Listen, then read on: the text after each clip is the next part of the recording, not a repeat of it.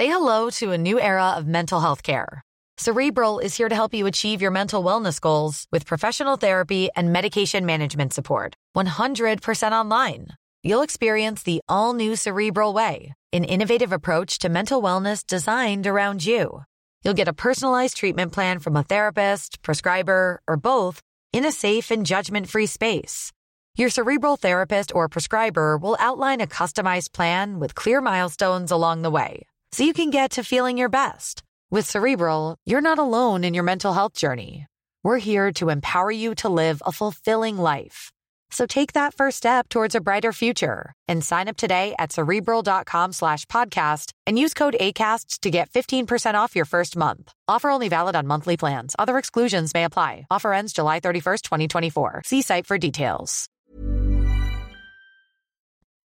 16h passées de 59 minutes. Merci encore de votre fidélité. Très heureux de vous retrouver pour ce nouveau numéro de Punchline. On est ensemble jusqu'à 20h pour faire le point sur l'actualité de ce euh, jeudi soir avec euh, Régis Le Sommier. Bonsoir Régis, grand reporter. Merci d'avoir accepté notre invitation. Avec Guillaume Bigot. Bonsoir. Bonsoir. Bonsoir, mon cher Guillaume. Et oui, ravi de vous me boudiez. Vous me boudiez. Oh non, pas du tout. Pas du tout.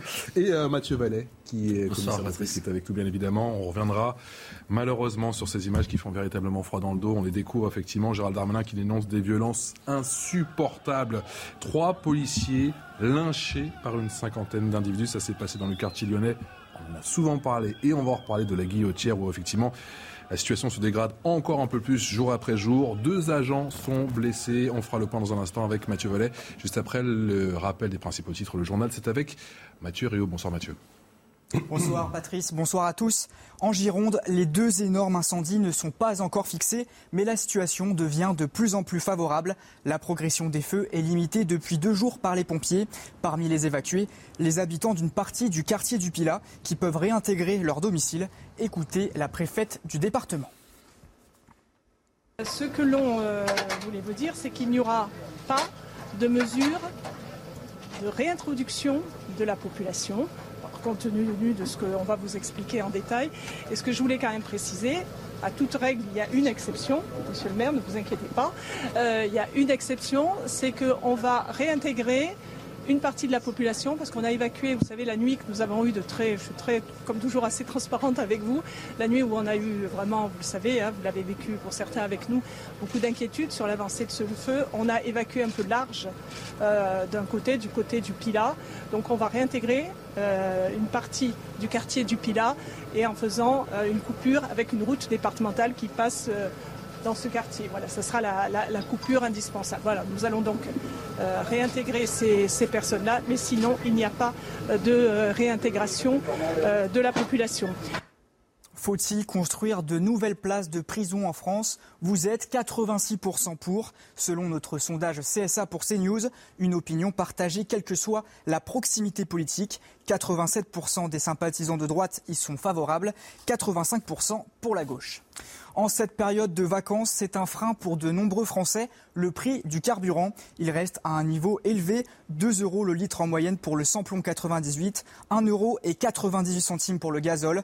Le témoignage automobiliste à Marseille avec Stéphanie Rouquier. C'est douloureux pour un ouvrier comme nous qui travaillons jour et nuit avec ma femme. C'est un budget pour les vacances. Eh oui, ça augmente toujours, hein, c'est sûr. Ça ne sert à rien de s'énerver. Hein. On subit, c'est tout, hein, malheureusement. Je regroupe mes visites, mes sorties et tout ça pour faire, faire des économies. Je veux ouais, que ça fait mal, j'en peux plus. C'est insupportable, c'est insupportable. Insupportable. On n'a pas le choix. Je serre la ceinture, on renoue sur euh, tout, le reste. Quoi. Faire attention, on, on évite certains déplacements. Forcément, on met. Hein. Mais bon, c'est sûr que ça fait mal. Ouais et Mathieu Rio que vous retrouverez à 17h30 pour le rappel des titres de l'actualité de ce jeudi soir. On en vient effectivement à ces images à peine croyables. Hein. Gérald Darmanin qui dénonce des violences insupportables sur Twitter. Trois policiers lynchés par une cinquantaine d'individus. Ça s'est passé à Lyon, en plein cœur de Lyon, dans le 7e arrondissement, dans ce euh, quartier de la Guillotière dont on vous a parlé à plusieurs reprises sur CNews. Deux agents sont blessés. Regardez cette séquence.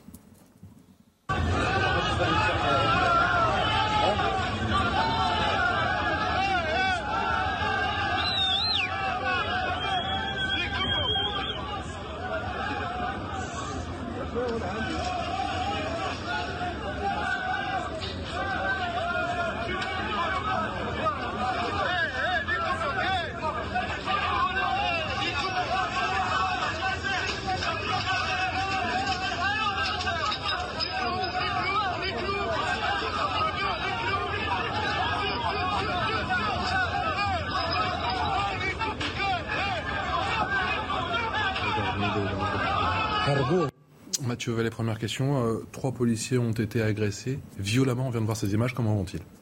Écoutez, j'en ai eu deux au téléphone, dont cette policière qui a été euh, sauvagement agressée. Elle a 7 jours d'ITT. Et ils ont été gazés, ils ont été lynchés. Ils avaient interpellé un voyou qui venait euh, d'arracher une chaîne à, une victime qui était avec sa petite amie. Et on n'en peut plus. Là, clairement, on n'en peut plus. Et cette scène, elle aurait jamais dû avoir lieu d'abord parce qu'en France, on respecte la police. Et surtout parce que cet Algérien très très défavorable reconnu des services de police, une vingtaine d'inscriptions au traitement des antécédents judiciaires des services de police. Donc, mm. euh, encore une fois, c'est quelqu'un qu'on ne connaît que trop bien. Il aurait dû être en fait être expulsé que ces pays d'origine dont on les connaît, l'Algérie, la Tunisie, le Maroc, récupèrent leurs voyous. C'est pas à la France en fait d'accueillir les voyous du monde. Et d'une certaine manière, le juge pénal, pour une fois, avait décidé de ordonner à son encontre une interdiction du territoire français. Il devait rentrer chez lui. Et comme à chaque fois aujourd'hui, on a ces voyous étrangers qui ne sont ni condamnés sévèrement, ni incarcérés, ni expulsés, et qui derrière se disent bah c'est open bar, et ben ils y vont. Et puis on sacrifie des policiers. Et là, vous savez que quand j'ai eu ces policiers au téléphone qui sont très courageux avec des parcours exemplaires, mmh. la policière, elle a travaillé à aux Minguettes, cette cité des quartiers euh, sud de Lyon, où c'est très compliqué. La notre policier a travaillé. Donc ils sont expérimentés, ils sont aguerris. Mais bien sûr, mais ils sont passionnés, motivés. Mmh. On, en reparlera aussi. Le policier de la BAC de Dijon qui s'est fait lyncher aussi. Non, passionné, motivé, j'entends, et ça on le dit à chaque fois est déterminé, mais, ils sont aussi expérimentés. Ils sont expérimentés, mais ils se font lyncher. Et euh, depuis deux semaines, ça n'arrête plus. On est en train de payer aujourd'hui les conséquences d'une impunité pénale de ces voyous, et sans compter une surreprésentation des voyous étrangers, dont on se paye le luxe de les accueillir sur le territoire et de ne pas les expulser. Et en plus, il avait fait l'objet, je vous fais pas le package, hein. c'est un peu comme la muraille de Chine. Hein. C'est aussi long, c'est aussi gros, c'est aussi connu, on n'en peut plus. Et il n'y a pas connu qu'on peut plus, les victimes n'en peuvent plus non plus. Tout a commencé avec un vol à l'arraché, effectivement. Est-ce que vous pouvez nous expliquer concrètement ce qui s'est passé dans ce quartier de la Guillotière et comment ces gens se sont attroupés Comment bah, on arrive à pareille situation Dans le 7e arrondissement, euh, malheureusement, euh, les gens honnêtes et les gens dont on disait ce matin à la préfecture de police de Paris qu'ils devaient se sentir tranquilles et ceux qui n'étaient pas honnêtes euh, être pas tranquilles, là c'est pas le cas. Les gens tranquilles ne sont pas sécurisés parce qu'il y a que des voyous. Il y a quasiment que des voyous.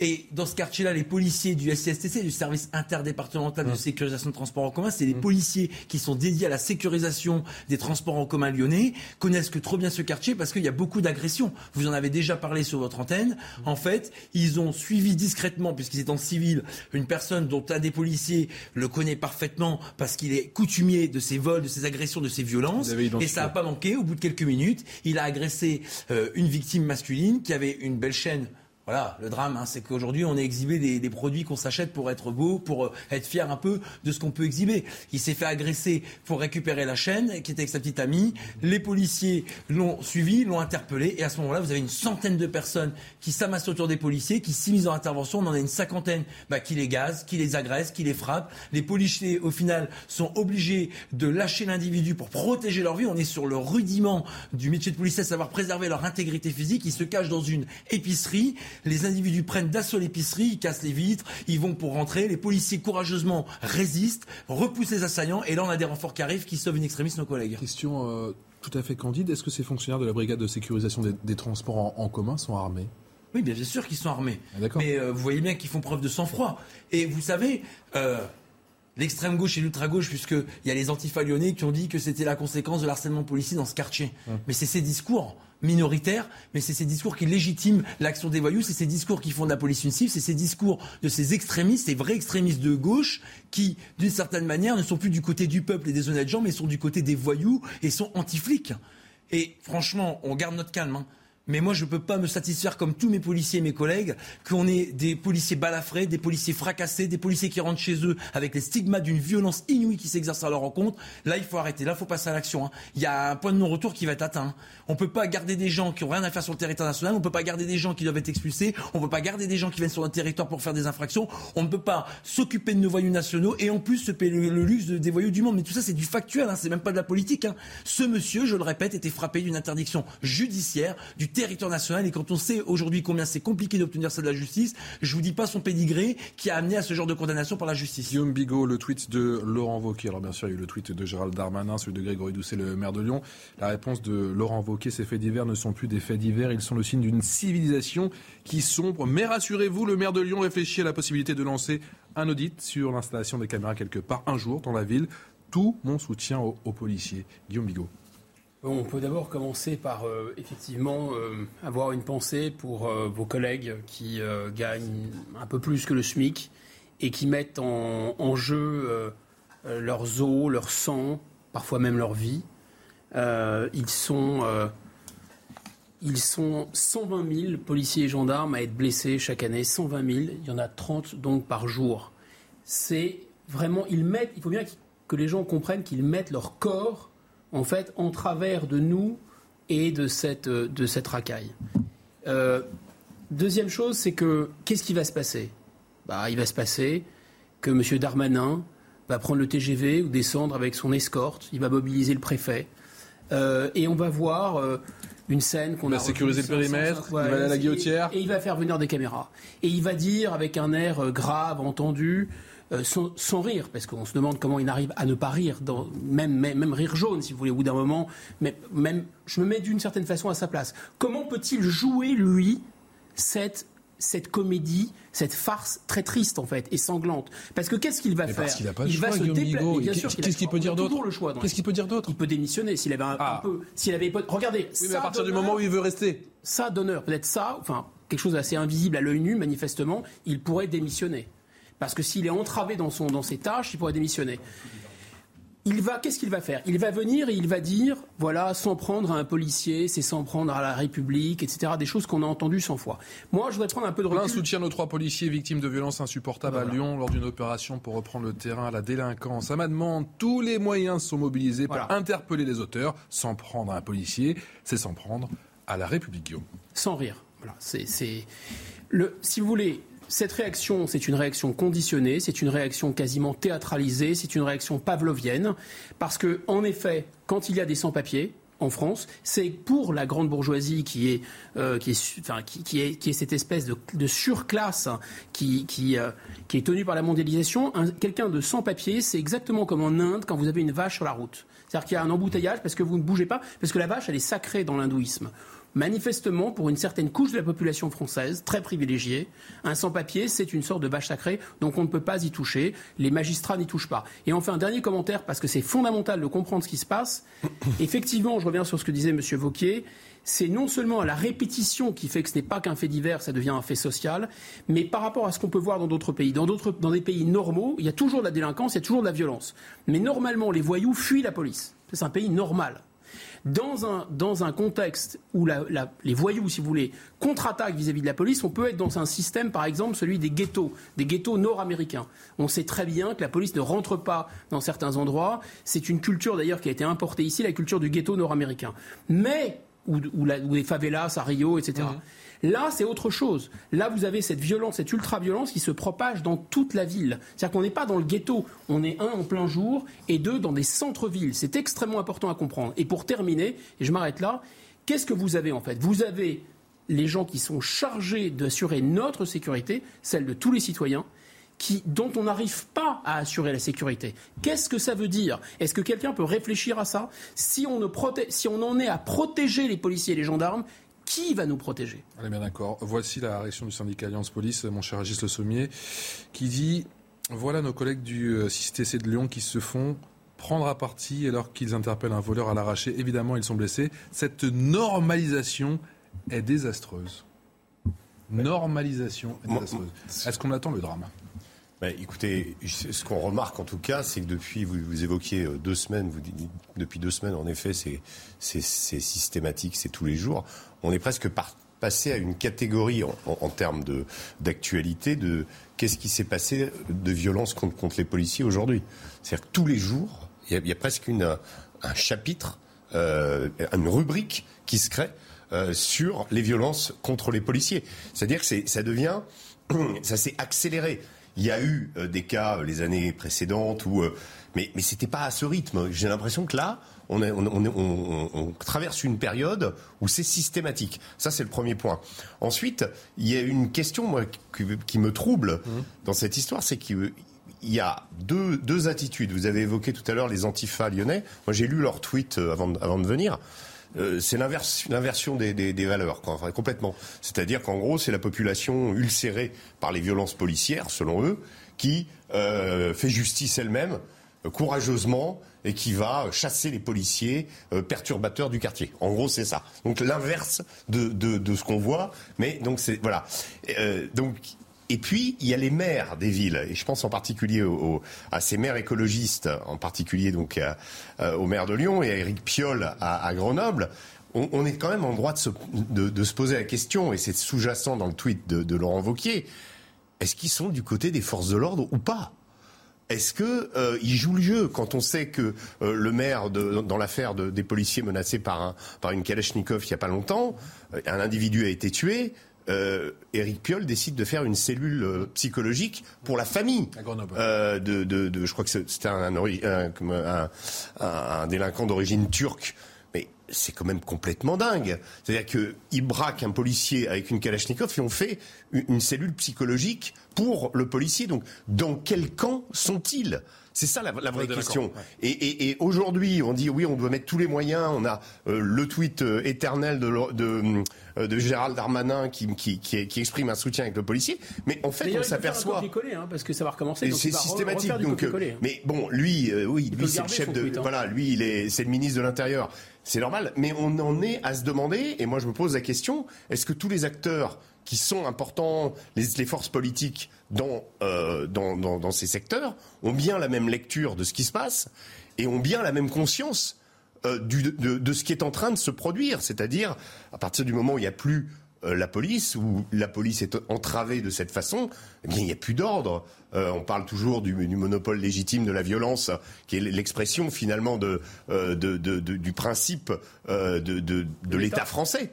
à partir du moment où la police est attaquée, qu'elle est menacée et qu'elle est obligée de partir, parce que j'imagine qu'elle était obligée de partir après, et que donc en fait les individus ont conquis le territoire, ben, il n'y a plus d'État. Voilà. Est-ce que cette montée en puissance reste avec un caractère exceptionnel. Ou est-ce que cela devient la norme? Écoutez le sentiment de, Christophe Pradier d'une Sapolis.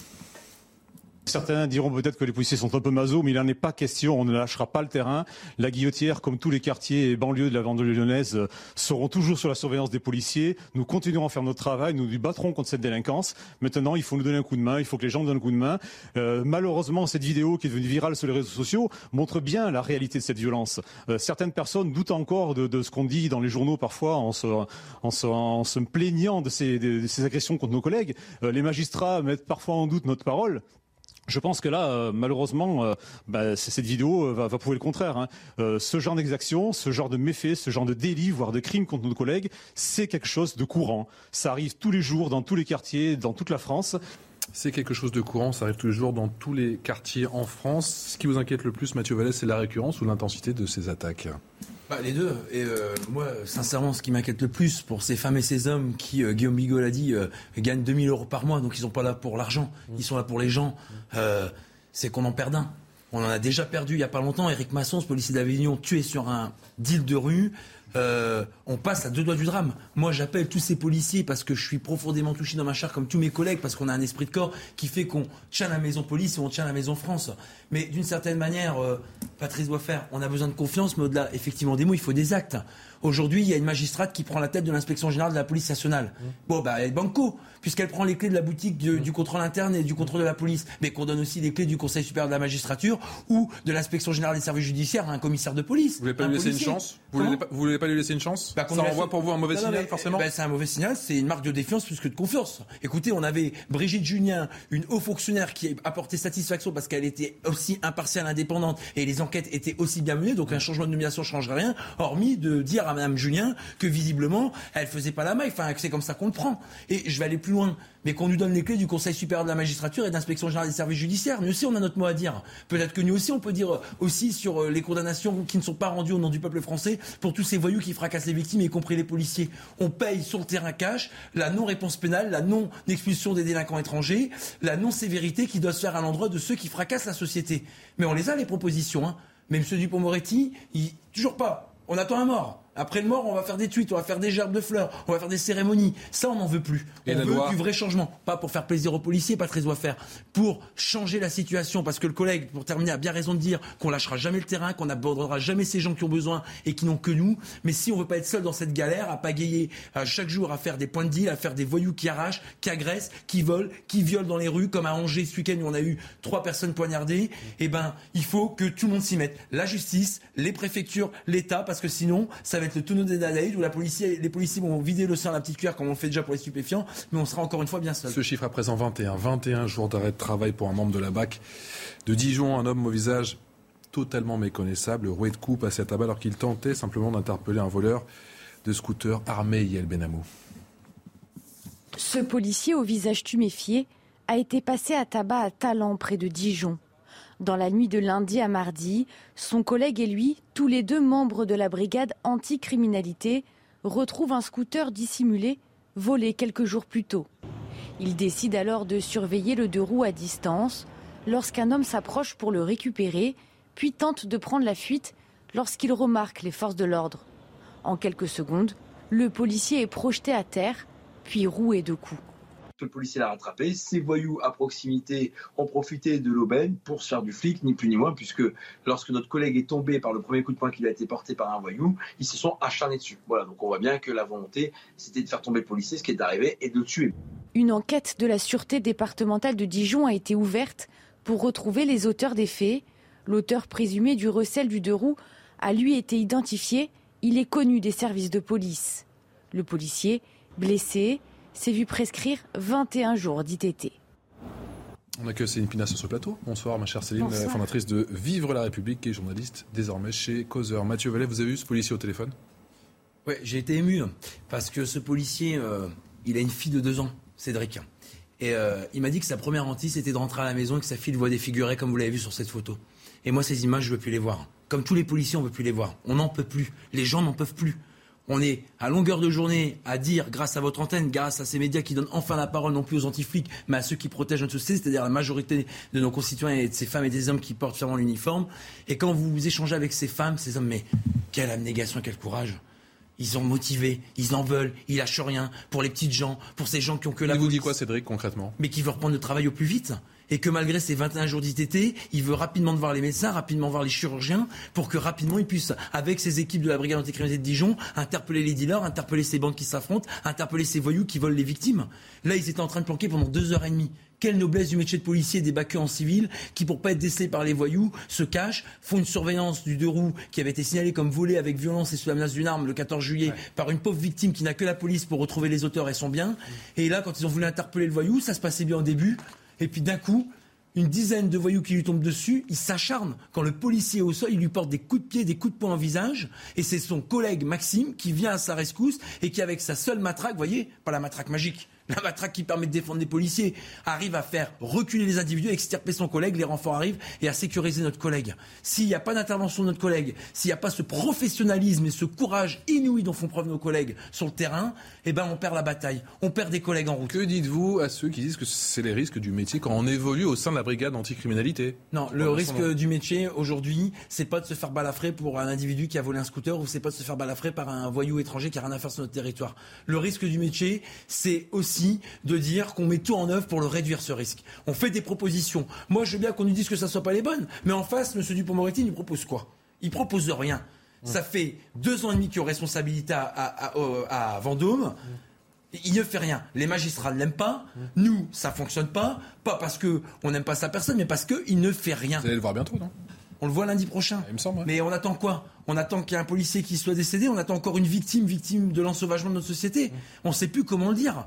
C'est quoi ce dogmatisme qui préside au fonctionnement de la place Vendôme? Et les magistrats dont une partie parfois effectivement sont pas à la hauteur de ce qu'on attend d'eux. Il y a une autre partie qui veulent travailler, qui veulent condamner sévèrement, mais ils sont pas soutenus. Il n'y a pas de place de prison, il n'y a pas assez de greffiers. Alors on nous dit que les budgets parler. augmentent, on nous dit que la loi va changer. Écoutez, la seule chose que M. Dupond-Moretti nous vend depuis deux ans, c'est le changement de la justice des mineurs. Ah bah Attendez, je termine. Non, mais merci, monsieur, monsieur Dupont-Moretti. Aujourd'hui, avant, il fallait un an et demi pour juger un mineur. Maintenant, on nous dit qu'il faut moins de six mois. Ah bah, en 2022, heureusement qu'on a monsieur Dupont-Moretti pour avoir cette progression inouïe. Parce que s'il n'était pas là, qu'est-ce que ça serait Mais la justice des mineurs a été ramollie parce qu'il n'y a plus du tout d'enfermement automatique. Mais bien sûr. Non, mais au-delà de la justice des mineurs, alors on peut aller plus loin. Non, mais c'est complètement contre-intuitif. Plus les mineurs sont violents et plus on sera doux avec eux. Mais Guillaume Bigot, pardon, sans les mineurs, même sans parler des mineurs, aujourd'hui, une peine de prison inférieure ou égale à un an, c'est pas de prison. Donc si vous avez malheureusement, il faut le dire, des condamnations pénales ou pour un outrage ou une violence sur des policiers, c'est six mois, c'est pas de prison. Donc le mec qui ressort, le mise en cause ressort et il se dit on y va. Je suis interpellé, je suis présenté à la justice et je ressors libre. Céline Pina, est-ce qu'on a un point de bascule aujourd'hui? Oui, parce que les chiffres montrent euh, également à quel point cette violence est en train d'exploser. Donc la violence sur dépositeurs de l'autorité euh, explose. Quand on regarde les chiffres en 2000 et aujourd'hui, entre 2019 et, 2022, on a plus que doublé. le nombre d'agressions. Aujourd'hui, les agressions de personnes dépositaires de l'autorité, c'est à peu près 83 par jour. Euh, donc on est sur des chiffres extrêmement élevés qui montrent qu'il y a bien un problème. Ensuite, il suffit d'ouvrir les yeux. J'imagine que les, images ont été diffusées de l'agression des policiers. On n'a pas le sentiment d'être en France. C'est-à-dire que quand on voit ces images-là, le niveau de violence, euh, comme les, attitudes des personnes qui agressent, euh, avant on voyait ça quand on voyait des émeutes en Afrique, dans des pays extrêmement pauvres, dans lesquels les gens euh, bah, sont, très peu éduqués, euh, dans lesquels les logiques sont tribales et extrêmement pulsionnelles. Euh, et c'était vraiment des, scènes que l'on ne voyait pas de l'autre côté de la Méditerranée. Aujourd'hui, on a exactement les mêmes scènes, on a exactement les, mêmes personnes. C'est-à-dire que même dans les interjections, dans ce qui est dit, on se rend compte, enfin, je veux dire, c'est des têtes pleines d'eau qui font ça. Euh, et la question aujourd'hui, c'est euh, si ces personnes se sentent légitimes à agresser des policiers, c'est parce qu'on leur a aussi expliqué, et des gens qui sont aujourd'hui à l'Assemblée nationale, qui, ont des fonctions importantes, leur ont dit les policiers sont des tueurs, la police tue, la police est une milice comme une autre, vous avez le droit de vous défendre. Et en fait, on a rompu finalement euh, tout l'ordre symbolique. Et aujourd'hui, il va être très très compliqué de reprendre la main. Et effectivement, ça ne passera que par une réponse de la justice qui tient compte du contexte. Là, on a l'impression qu'on continue à agir comme si on était dans des années très apaisées où le consentement à l'autorité existait. C'est plus le cas aujourd'hui. Il va peut-être falloir tenir compte de ce contexte pour remettre en place des peines de prison automatiques et peut-être être beaucoup plus dur quand on agresse les représentants de leur Ça va être très difficile de reprendre la main, nous dit Céline Pinard, Régis Sommier, c'est-à-dire qu'il faut dire la vérité aux Français, ça va prendre 20, voire 30 ans? Euh, ça va prendre du temps, mais moi je, voudrais juste rajouter une petite chose à propos des pays euh, africains et nord-africains. Euh, je ne dis pas que vous n'avez pas d'agression de policiers, mais euh, se frotter à la police dans ces pays-là, euh, l'ordre règne. Il euh, n'y a pas de, systématisme anti-police. C'est-à-dire que ça, c'est des, scènes. En effet, vous pouvez avoir des émeutes. Il y a, y de la violence ethnique. Il y a des, évidemment des choses qui peuvent être beaucoup plus violentes que ça. Mais dans le rapport avec la police, moi j'étais à Bamako, comment, il y a quelques mois il bah, n'y a pas de, de, je veux dire, il y a un respect. C'est-à-dire, et quand on, on, on, on transgresse, euh, ça se passe mal. Ça se passe très mal. Donc euh, c'est pas comme ça. Hein. Donc la police est plus respectée à mon avis dans des pays comme le Maroc, l'Algérie, euh, la Tunisie que à Lyon. C'est vrai. En fait, ce que ce que ça m'a rappelé, vous savez, c'est le moment où les étudiants en Iran se révoltent et envahissent la rue. Et oui, mais c'est des, moments extrêmement violentes. C'est des, moments politiques. Enfin, c'est des moments qui sont motivés par une révolution ou un, un, comment il y a, un comment oui, avec c'est qu'on avait, on n'avait pas ce genre de scène dans les rues en France. Mais, euh, là, là, en l'occurrence, c'est pas du tout des mouvements politiques, c'est des mouvements anti-policiers. C'est-à-dire c'est c'est l'État qui est visé. C'est tout ce qui représente l'État. Voilà. Allez, on se retrouve dans un instant. 86% des Français, d'après un CSA, sont pour la construction de nouvelles places de prison. Où en est-on d'ailleurs de ce chantier? Énorme chantier, on en parle dans un instant. A tout de suite. Les 17h passées de 38 minutes, euh, la suite de Punchline sur CNews, toujours avec Céline Pinard, Régis Sommier, avec Guillaume Bigot et avec le commissaire de police Mathieu Vallet. On parle dans un instant eh bien, des prisons. Où en est-on? Est-ce que les promesses sont tenues de la part du gouvernement? C'est juste après le rappel des titres de l'actualité de ce jeudi soir. C'est avec Mathieu Deves. Rio. L'Europe brûle à la mi-juillet. Les incendies ont déjà ravagé une surface plus importante dans l'Union européenne que pendant toute l'année 2021. Plus de 517 000 hectares sont partis en fumée, soit l'équivalent du département de la Mayenne. La vague de chaleur cet été est clairement liée au réchauffement climatique, selon le système européen d'information sur les feux de forêt. C'est la fin des taux d'intérêt négatifs dans la zone euro. La Banque Centrale Européenne relève ses taux de 0,5 points. C'est plus qu'attendu. L'objectif, mettre fin à une décennie d'argent facilement accessible pour combattre l'inflation galopante. L'horizon économique s'assombrit selon la directrice de la BCE, Christine Lagarde. Joe Biden testé positif au Covid-19. Âgé de 79 ans, le président américain ne présente que des symptômes légers selon la Maison-Blanche. Doublement vacciné, le démocrate a commencé à prendre la pilule anti-Covid de Pfizer, le Paxlovid. Il continuera de travailler depuis ses appartements privés.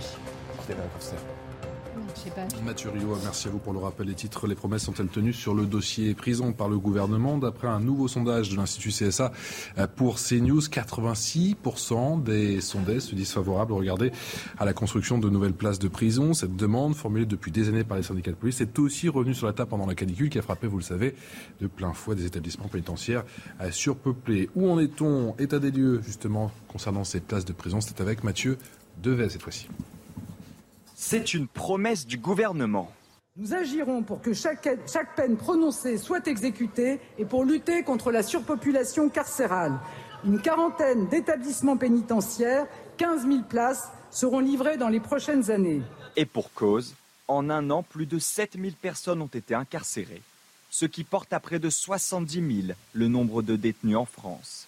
Mais dans le même temps, seulement 149 places ont été créées pour un total de 60 775 places disponibles dans les prisons françaises. Résultat, il manque plus de 9 000 places. Autre problème, le manque d'attractivité de la profession de surveillant pénitentiaire. Il faut construire des places de prison, mais il faut aussi recruter. À l'heure actuelle, on a beaucoup de mal à recruter. Un dernier chiffre, très récemment, seulement 12% des inscrits au concours de surveillants ont passé le concours et on n'arrive plus à recruter. Et quand on parle de construction de places de prison, on a aussi du coup cette problématique de recrutement. Selon lui, la prison doit être au centre des discussions des futurs États généraux de la justice. Alors, promesse tenue ou pas, écoutez le sentiment de Caroline Abadi, qui est la rapporteure de La République En Marche sur ce dossier des prisons, et la réaction de Robert Ménard, qui était l'invité ce matin de CNews. Alors vous me rappelez effectivement le programme du président euh, candidat à l'époque Emmanuel Macron en, en 2017, mais souvenez-vous que dès le premier budget que nous avons voté en 2017, les 15 000 places étaient bien planifiées et financées pour deux quinquennats. Maintenant, les 7 000 places seront sorties de terre d'ici la fin de l'année. On en a déjà 3 000. En fait, tous les chantiers sont en cours et pour le deuxième quinquennat, pour les 8 000 supplémentaires, tous les terrains ont été acquis et euh, d'ores et déjà, nous avons en quelque sorte déminé tout le problème foncier. Reste maintenant à construire effectivement ces, ces 8000 places. Donc fin 2027, ça fera bien 15 000 places de prison. Je le rappelle, un plan historique de construction de places de prison. Mais Monsieur Macron, qu'est-ce qu'il a promis en 2017 Exactement la même chose qu'il promet aujourd'hui. 15 000 prisons, 15 000 places de prison. Il en a construit aujourd'hui, construites effectivement, parce que c'est ça dans les 5 ans, de, un peu plus de 2500. Attendez, moi je connais un certain nombre de magistrats. Comment De qui se moque-t-on? Et surtout, je connais un certain nombre de magistrats, monsieur, qui, ne, euh, qui pas euh, font preuve de laxisme. C'est pas vrai que tous les magistrats sont laxistes, c'est des bêtises de dire ça. Mais qui ne prononcent pas un certain nombre de peines de prison ou qui les assortissent de sursis parce qu'ils savent pertinemment qu'il n'y a, qu a, pas de pla- qu'il y a pas les places pour les mettre. 15 000 places de prison euh, fin d'année 2027, vous voulez rassurer, Guillaume Bigot? Bah, on respire tous, tout le monde respire, bien sûr. Évidemment, surtout les voyous, en fait, parce que ça a été rappelé tout à l'heure. Euh, on, on, parle de violence systémique dans la police. Non, c'est pas ça, en fait. Il y a un laxisme systémique. Ce laxisme systémique, il est à la fois dû aux places de prison, et, euh, et je ne suis pas tout à fait d'accord. Il y a quand même une mentalité dans la magistrature. Souvenez-vous du mur des cons et de, de, de, de ce qui irrigue en fait euh, la formation des magistrats, c'est-à-dire une, une, vision assez fanatique et radicale des droits de l'homme. Il n'y a rien au-dessus du bon plaisir individuel. C'est pour ça que dans cette psychologie, dans cette idéologie qui est celle des classes dominantes, qui date de 68, on ne peut pas contraindre les corps, on n'a pas le droit de contraindre un individu, un individu fait exactement ce qu'il veut. Donc on, il faut vraiment, pour eux, c'est vraiment c'est pas possible de mettre les gens en prison, c'est quelque chose qui ne convient pas du tout. Donc c'est pour ça que c'est un angle mort en fait. Alors après on dira oui, mais il y a des problèmes de budget. On a vu quoi qu'il en coûte, c'était quand même assez facile. On dira oui, mais les, euh, les maires et les collectivités locales ne veulent pas de prison dans leur, euh, euh, dans leur, région, dans leur territoire. Mais ces territoires veulent souvent des subventions. Donc les moyens de pression de l'État sont en place. C'est pas vrai. Donc je pense qu'il y a vraiment un blocage de nature idéologique. De surcroît, on dit, et c'est vrai, quand le bâtiment va, tout va. Donc construire des places de prison, c'est aussi relancer l'économie. Et enfin, cette histoire de droits de l'homme, outre le fait que ce culte fanatique des droits de l'homme aboutit à ce que des gens soient saignés dans les rues, 120 attaques au couteau par jour en France, ça date de 2017. On est probablement au-delà de ça maintenant. Au nom des droits de l'homme, vous pouvez vous faire poignarder. C'est ça que ça signifie. Mais replaçons-nous dans les prisons. Les prisons, souvent, c'est un, point aveugle dans toute société. On ne peut pas voir ce qui se passe dans les prisons. En fait, qu'est-ce qui se passe quand il y a surpopulation dans les prisons?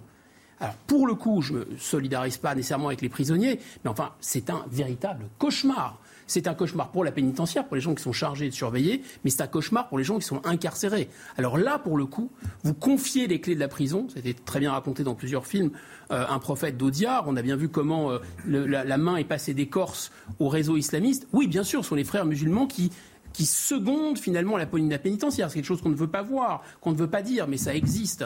Et les spécialistes le savent très bien. Donc ce sont des bombes à retardement, en plus quand vous avez une surpopulation. C'est horrible pour les prisonniers, c'est horrible pour toute la société. 15, 000, places de prison construites donc à la fin de l'année 2027. En tout cas, ça a été euh, confirmé par euh, l'exécutif, confirmé aussi par Caroline euh, Abadi, qui est la, rapporteure. Est-ce que le compte est bon? 15 places de prison supplémentaires fin 2027 au vu de, tous les méfaits dont on parle au quotidien sur CNews Moi, j'ai arrêté les études euh, avec le bac, mais j'avais fait un bac littéraire, donc j'ai été pas fort en maths. Mais j'ai quand même regardé. Euh, moi, 2017-2022, c'était un premier quinquennat. On m'avait dit 15 000. Bon, bah, peut-être que j'ai mal entendu. C'était sur 10 ans. Donc, je savais pas qu'une élection emportée pour 10 ans dès 2017. Euh, Pourquoi pas? Sauf que de toute façon, que ça soit 15 000, 20 000 ou 30 000, le compte n'y est pas puisqu'il en faut 40 000. Nous, ça fait depuis le début dans mon syndicat qu'on dit qu'il faut 40 000 places pour qu'on puisse exécuter. Pourquoi faut-il 40 000 places Mais parce qu'aujourd'hui, pour mettre un terme justement à cette surpopulation carcérale. C'est quoi le calcul Pour mettre ah, un terme à cette surpopulation Déjà pour mettre un terme à cette surpopulation carcérale, mais avant de penser à cette surpopulation, je pense à cette surpopulation de voyous qui est dans les rues et que tant qu'ils sont en prison, ils font pas de victimes dans les rues. Donc c'est 40 000 places. Il y a 60 000 places en France, il y a 70 000 détenus en gros, et ça change pas. Alors avec le Covid, on nous avait remis une paire de voyous dehors. finalement, ça a été vite rempli parce que la nature reprenant malheureusement son droit et celle des voyous étant celle supérieure aux victimes, on voit ce que ça donne aujourd'hui. Donc nous, c'était simple, c'était 40 000. On l'a dit en 2017, on l'a dit en 2022, et je pense qu'on le redira en 2027, parce que moi je veux bien entendre que des communes euh, veulent pas accueillir ces prisons. Alors c'est un peu, c'est un peu le symptôme français, quoi. C'est, on est d'accord pour faire le ménage, mais euh, pas chez nous, chez les autres. Non, bah, enfin les places de prison, l'État, c'est le, le, supérieur hiérarchique de tout le monde dans notre pays. C'est celui qui a la violence légitime, le monopole. C'est celui qui peut imposer les choses. Donc je suis désolé, on nous dit que pour qui finance les collectivités locales, qui finance les collectivités locales. Donc pour terminer, deux choses. Mmh. Euh, moi je peux plus entendre de dire que les pays d'origine ne veulent pas récupérer leurs voyous parce qu'ils n'en ont pas envie, ben non, au bout d'un moment, on tarit euh, les visas, on tarit les transferts d'argent par Western Union, on tarit les relations et les aides au développement, et puis au bout d'un moment, je pense qu'à force d'asphyxier, ça va aider à ce qu'ils acceptent leurs voyous. Et ensuite, ben, les collectivités locales, j'ai énormément de respect pour nos élus, mais on a besoin de tout le monde. On peut pas dire oui, on soutient la police, oui, on veut moins de voyous dans les rues, mais on veut pas des places de prison chez nous. et j'ai vu le sentiment que tout le monde veut des places de prison, mais que personne ne les veut chez soi. Bien sûr, on a un maire qui a construit fruits. Vous les imposer on a un maire à Arles qui a construit un mur autour d'une école parce qu'il y avait effectivement des voyous et des dealers, je sais. Un mur de 2 mètres 40. Exactement, mais qui fasse un mur de prison. Comme ça, au lieu d'avoir des petits enfermés derrière les murs, on aura des voyous enfermés derrière les murs. Mais il faut qu'on ait les élus locaux qui mettent le paquet. Et puis, comme Guillaume Bigot l'a dit, et il faut pas se leurrer, une prison, ça rapporte des impôts fonciers, ça rapporte de l'activité, ça rapporte de la, ça rapporte des, revenus. Donc, honnêtement, euh, pas pour, ceux qui ont leur maison là-bas, à mon avis. Concernant l'immobilier, c'est plus compliqué. Je vous montre justement de ce sujet. Est-ce que le courage politique, c'est pas justement d'aller chercher les solutions là où malheureusement parfois il faut qu'on ait besoin de nos responsables pour avoir le courage de le faire. Je vous montre ce sujet justement sur ces maires qui. Euh, et en plus, vous avez dit que les Français étaient pour. La Jo Franco, oui, ils sont pour, mais ils ils les veulent pas chez eux. Allez regarder justement ce maire qui est contre euh, la construction d'une prison euh, chez lui. Sujet signé Quentin Gribet. Je vous fais réagir. C'est une pénale. Régis se sommet dans la foulée. C'est ici, à Crisnois, en Seine-et-Marne, en plein milieu de 20 hectares de terres agricoles, qu'une prison pourrait voir le jour d'ici 2027. Inconcevable pour le maire de la commune qui critique le choix de cet emplacement alors que d'autres terrains non cultivables étaient disponibles. La consommation de terres agricoles, alors qu'on a des friches existantes dans la région, c'est vrai que c'est tout à fait dommage. On a un projet de zéro artificialisation à, plusieurs échéances qui ont été données. On en parle beaucoup et puis en parallèle, euh, c'est pas ce qu'on fait sur le terrain. Mais l'argument écologique n'est pas le seul des opposants au projet, car avec 1000 places créées dans la prison et près de 300 postes de surveillants pénitentiaires, la population de ce village de 600 habitants pourrait tripler, avec son lot de désagréments. La proximité immédiate des habitations, puisque vous avez un certain nombre de prisons qui se construisent aujourd'hui à une distance minimum d'un kilomètre ou qui sont dans des tissus urbains denses pour les anciennes. Là, on est sur des terres agricoles avec un bruit qui peut se propager très facilement et donc sous les fenêtres des habitants, à 200, 250 mètres. 96% des habitants du village se sont prononcés contre l'installation de la prison l'année dernière, un vote sans effet juridique mais qui pourrait influencer le scrutin officiel en octobre. 52 élus de l'intercommunalité donneront alors leur avis sur le projet. Voilà, c'est très clair. L'argument écologique et puis la population qui pourrait tripler, en tout cas concernant cette commune, ces arguments sont-ils recevables? Bah, C'est des arguments, oui, évidemment, euh, on, comprend. je dirais qu'il y, a aussi, euh, il, y a, des maires comme ça aussi qui luttent contre l'installation d'éoliennes. Dès qu'il y a une nuisance dans un petit village tranquille à côté, c'est sûr que c'est difficile d'accepter et, de se voir une prison qui va faire tripler la population. Ça ne veut pas forcément dire que ça va amener des voyous. Hein. Les voyous, ils sont a priori à l'intérieur de la prison. il y a tout le, euh, le personnel pénitentiaire qui va, on imagine, habitué dans cette commune. Bien sûr, et donc euh, voilà, changer complètement la, la, la, la physionomie euh, du village. Euh, c'est clair que bon.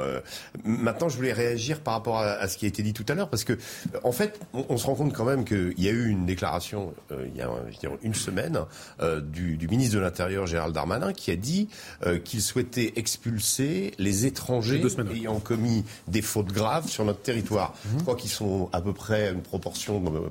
mais il le dit tous les ans. À peu près, hein. Non mais pareil, c'est des trucs copier-coller s'enregistrer, Mais, mais c'est 20% ou 25% de la population. Voilà, 23%. Si déjà 23% des prisonniers, des prisonniers, prisonniers sont de euh, nationalité étrangère. Voilà, sont, sont rendus euh, avec les services consulaires en disant voilà, euh, vous, vous, êtes, ce ne sont pas des, des ressortissants français, eh bien ils sont expulsés, comme le souhaite le. Bah, déjà, ça, ça devrait normalement soulager les Mais prisons. si ces pays vous disent qu'ils en veulent pas, vous faites comment?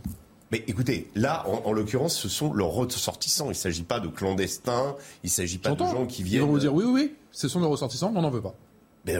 Mais, dans ce cas-là, euh, oui, c'est vrai que c'est un. c'est ce, qui, se passe, j'imagine, non C'est-à-dire que faire de la politique sans rapport de force et sans imposer des choses, c'est un petit peu compliqué de faire de la politique dans ces conditions. Il faut le dire, dans ce cas, on ne prend plus de décisions, puis il n'y a plus de décisions qui sont prises, il n'y a plus d'autorité, il n'y a plus de commandement, il n'y a plus rien. C'est le bon plaisir individuel. Mais, c'est exactement ça, parce que si, l'État n'arrive plus à imposer des choses. Ça sera la barbarie, ça ne sera pas le monde des euh, bisounours. Dans ce cas-là, ça veut dire que des, scènes, comme on a vu tout à l'heure, vont continuer et que ça va s'empirer, parce que évidemment, euh, dans ces quartiers-là, il y a un ordre qui s'est installé.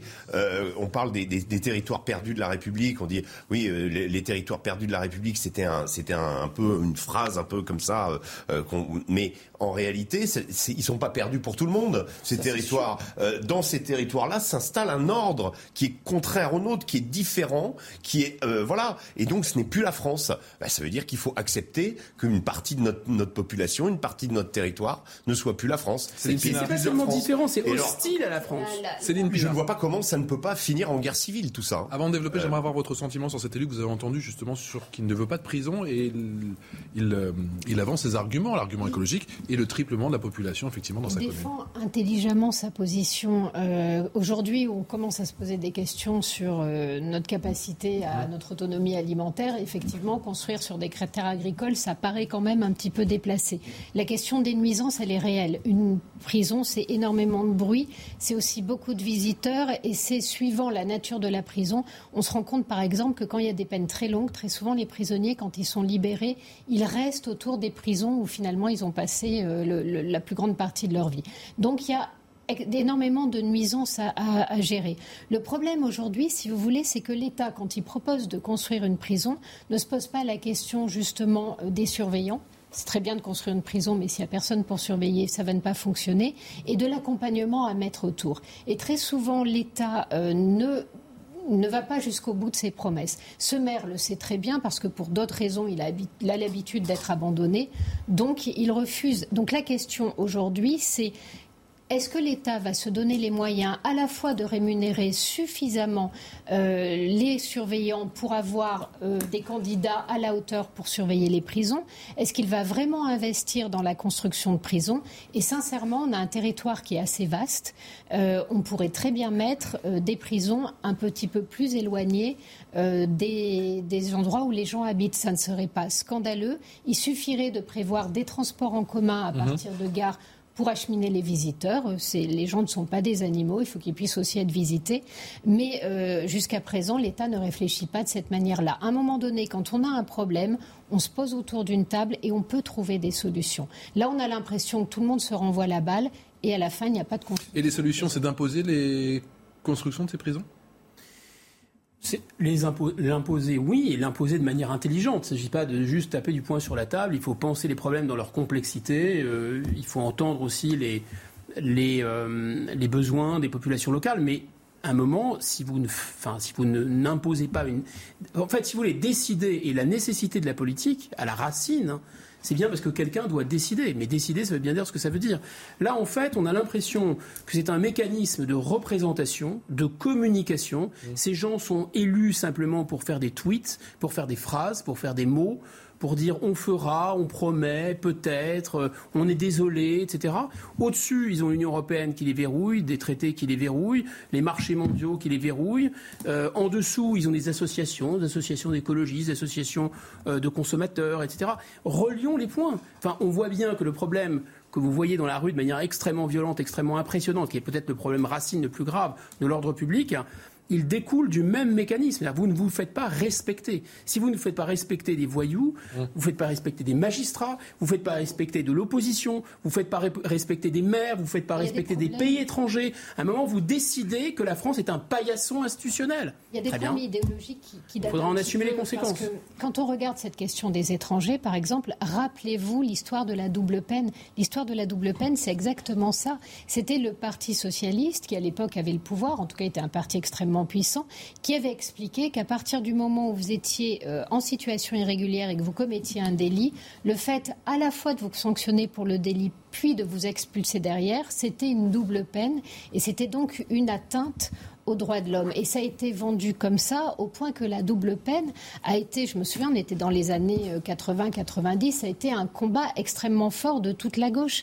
Alors qu'en fait, il y avait double infraction de fait double peine, mais il n'y avait pas du tout une injustice sociale dans cette question-là. À partir du moment où vous finissez par convaincre les gens d'une absurdité, ça les amène tellement loin de la logique que pour en revenir, ça paraît absurde, mais c'est encore plus compliqué.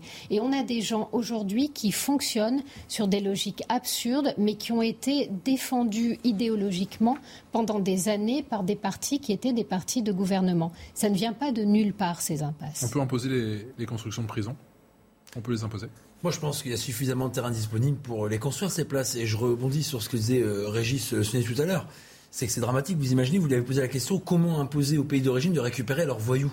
Mais si le politique n'est pas capable de répondre à cette question, on aura de l'abstention qui va augmenter de plus en plus. Je vous l'ai dit, les transferts. J'ai quand même le sentiment que les gouvernements se succèdent. non, mais le transfert. la situation.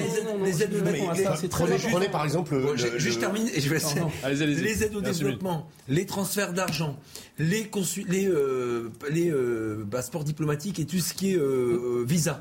Il y a beaucoup de propositions qui peuvent être mises sur la table. Et ce qu'on attend d'un État, c'est qu'il soit fort. Et lorsqu'il est fort, il est respecté. Et il peut imposer. On a fait les visas avec le Maroc. On non, mais on, a, fait très peu. Très peu. La Tunisie a accepté. La Tunisie, j'en parle à des. 0,2% d'exécution. Ouais, tout à fait. Donc c'est pour ça que je dis que on met la responsabilité aux politiques lors des élections de gérer le destin de la France. Quand on a cette lourde responsabilité, on ne peut pas dire c'est pas possible, on ne peut pas faire, on n'y arrive pas. Soit on n'est pas fait pour ce métier-là, il faut en changer. Vous voyez, les policiers, eux, ils lâchent pas le terrain et ils lâchent pas ces quartiers pour pas que ça devienne des terrains Et donc c'est pour ça que je pense qu'il y a des choses à faire. Juste pourquoi l'individu euh, comment impliqué dans l'affaire de la bûchère avec les trois policiers n'est-il pas expulsé sur le champ? Pourquoi est-ce qu'on n'en fait pas un exemple les et qu'on ne les guillotières pardon. C'est euh, c'est pareil. mais, mais pourquoi est-ce qu'on n'en fait pas euh... traité de l'idéologie de la classe dominante. Oui, non mais pourquoi on prend pas Le gouvernement dit ben voilà cet individu. Euh, parce que le gouvernement est d'accord avec cette idéologie.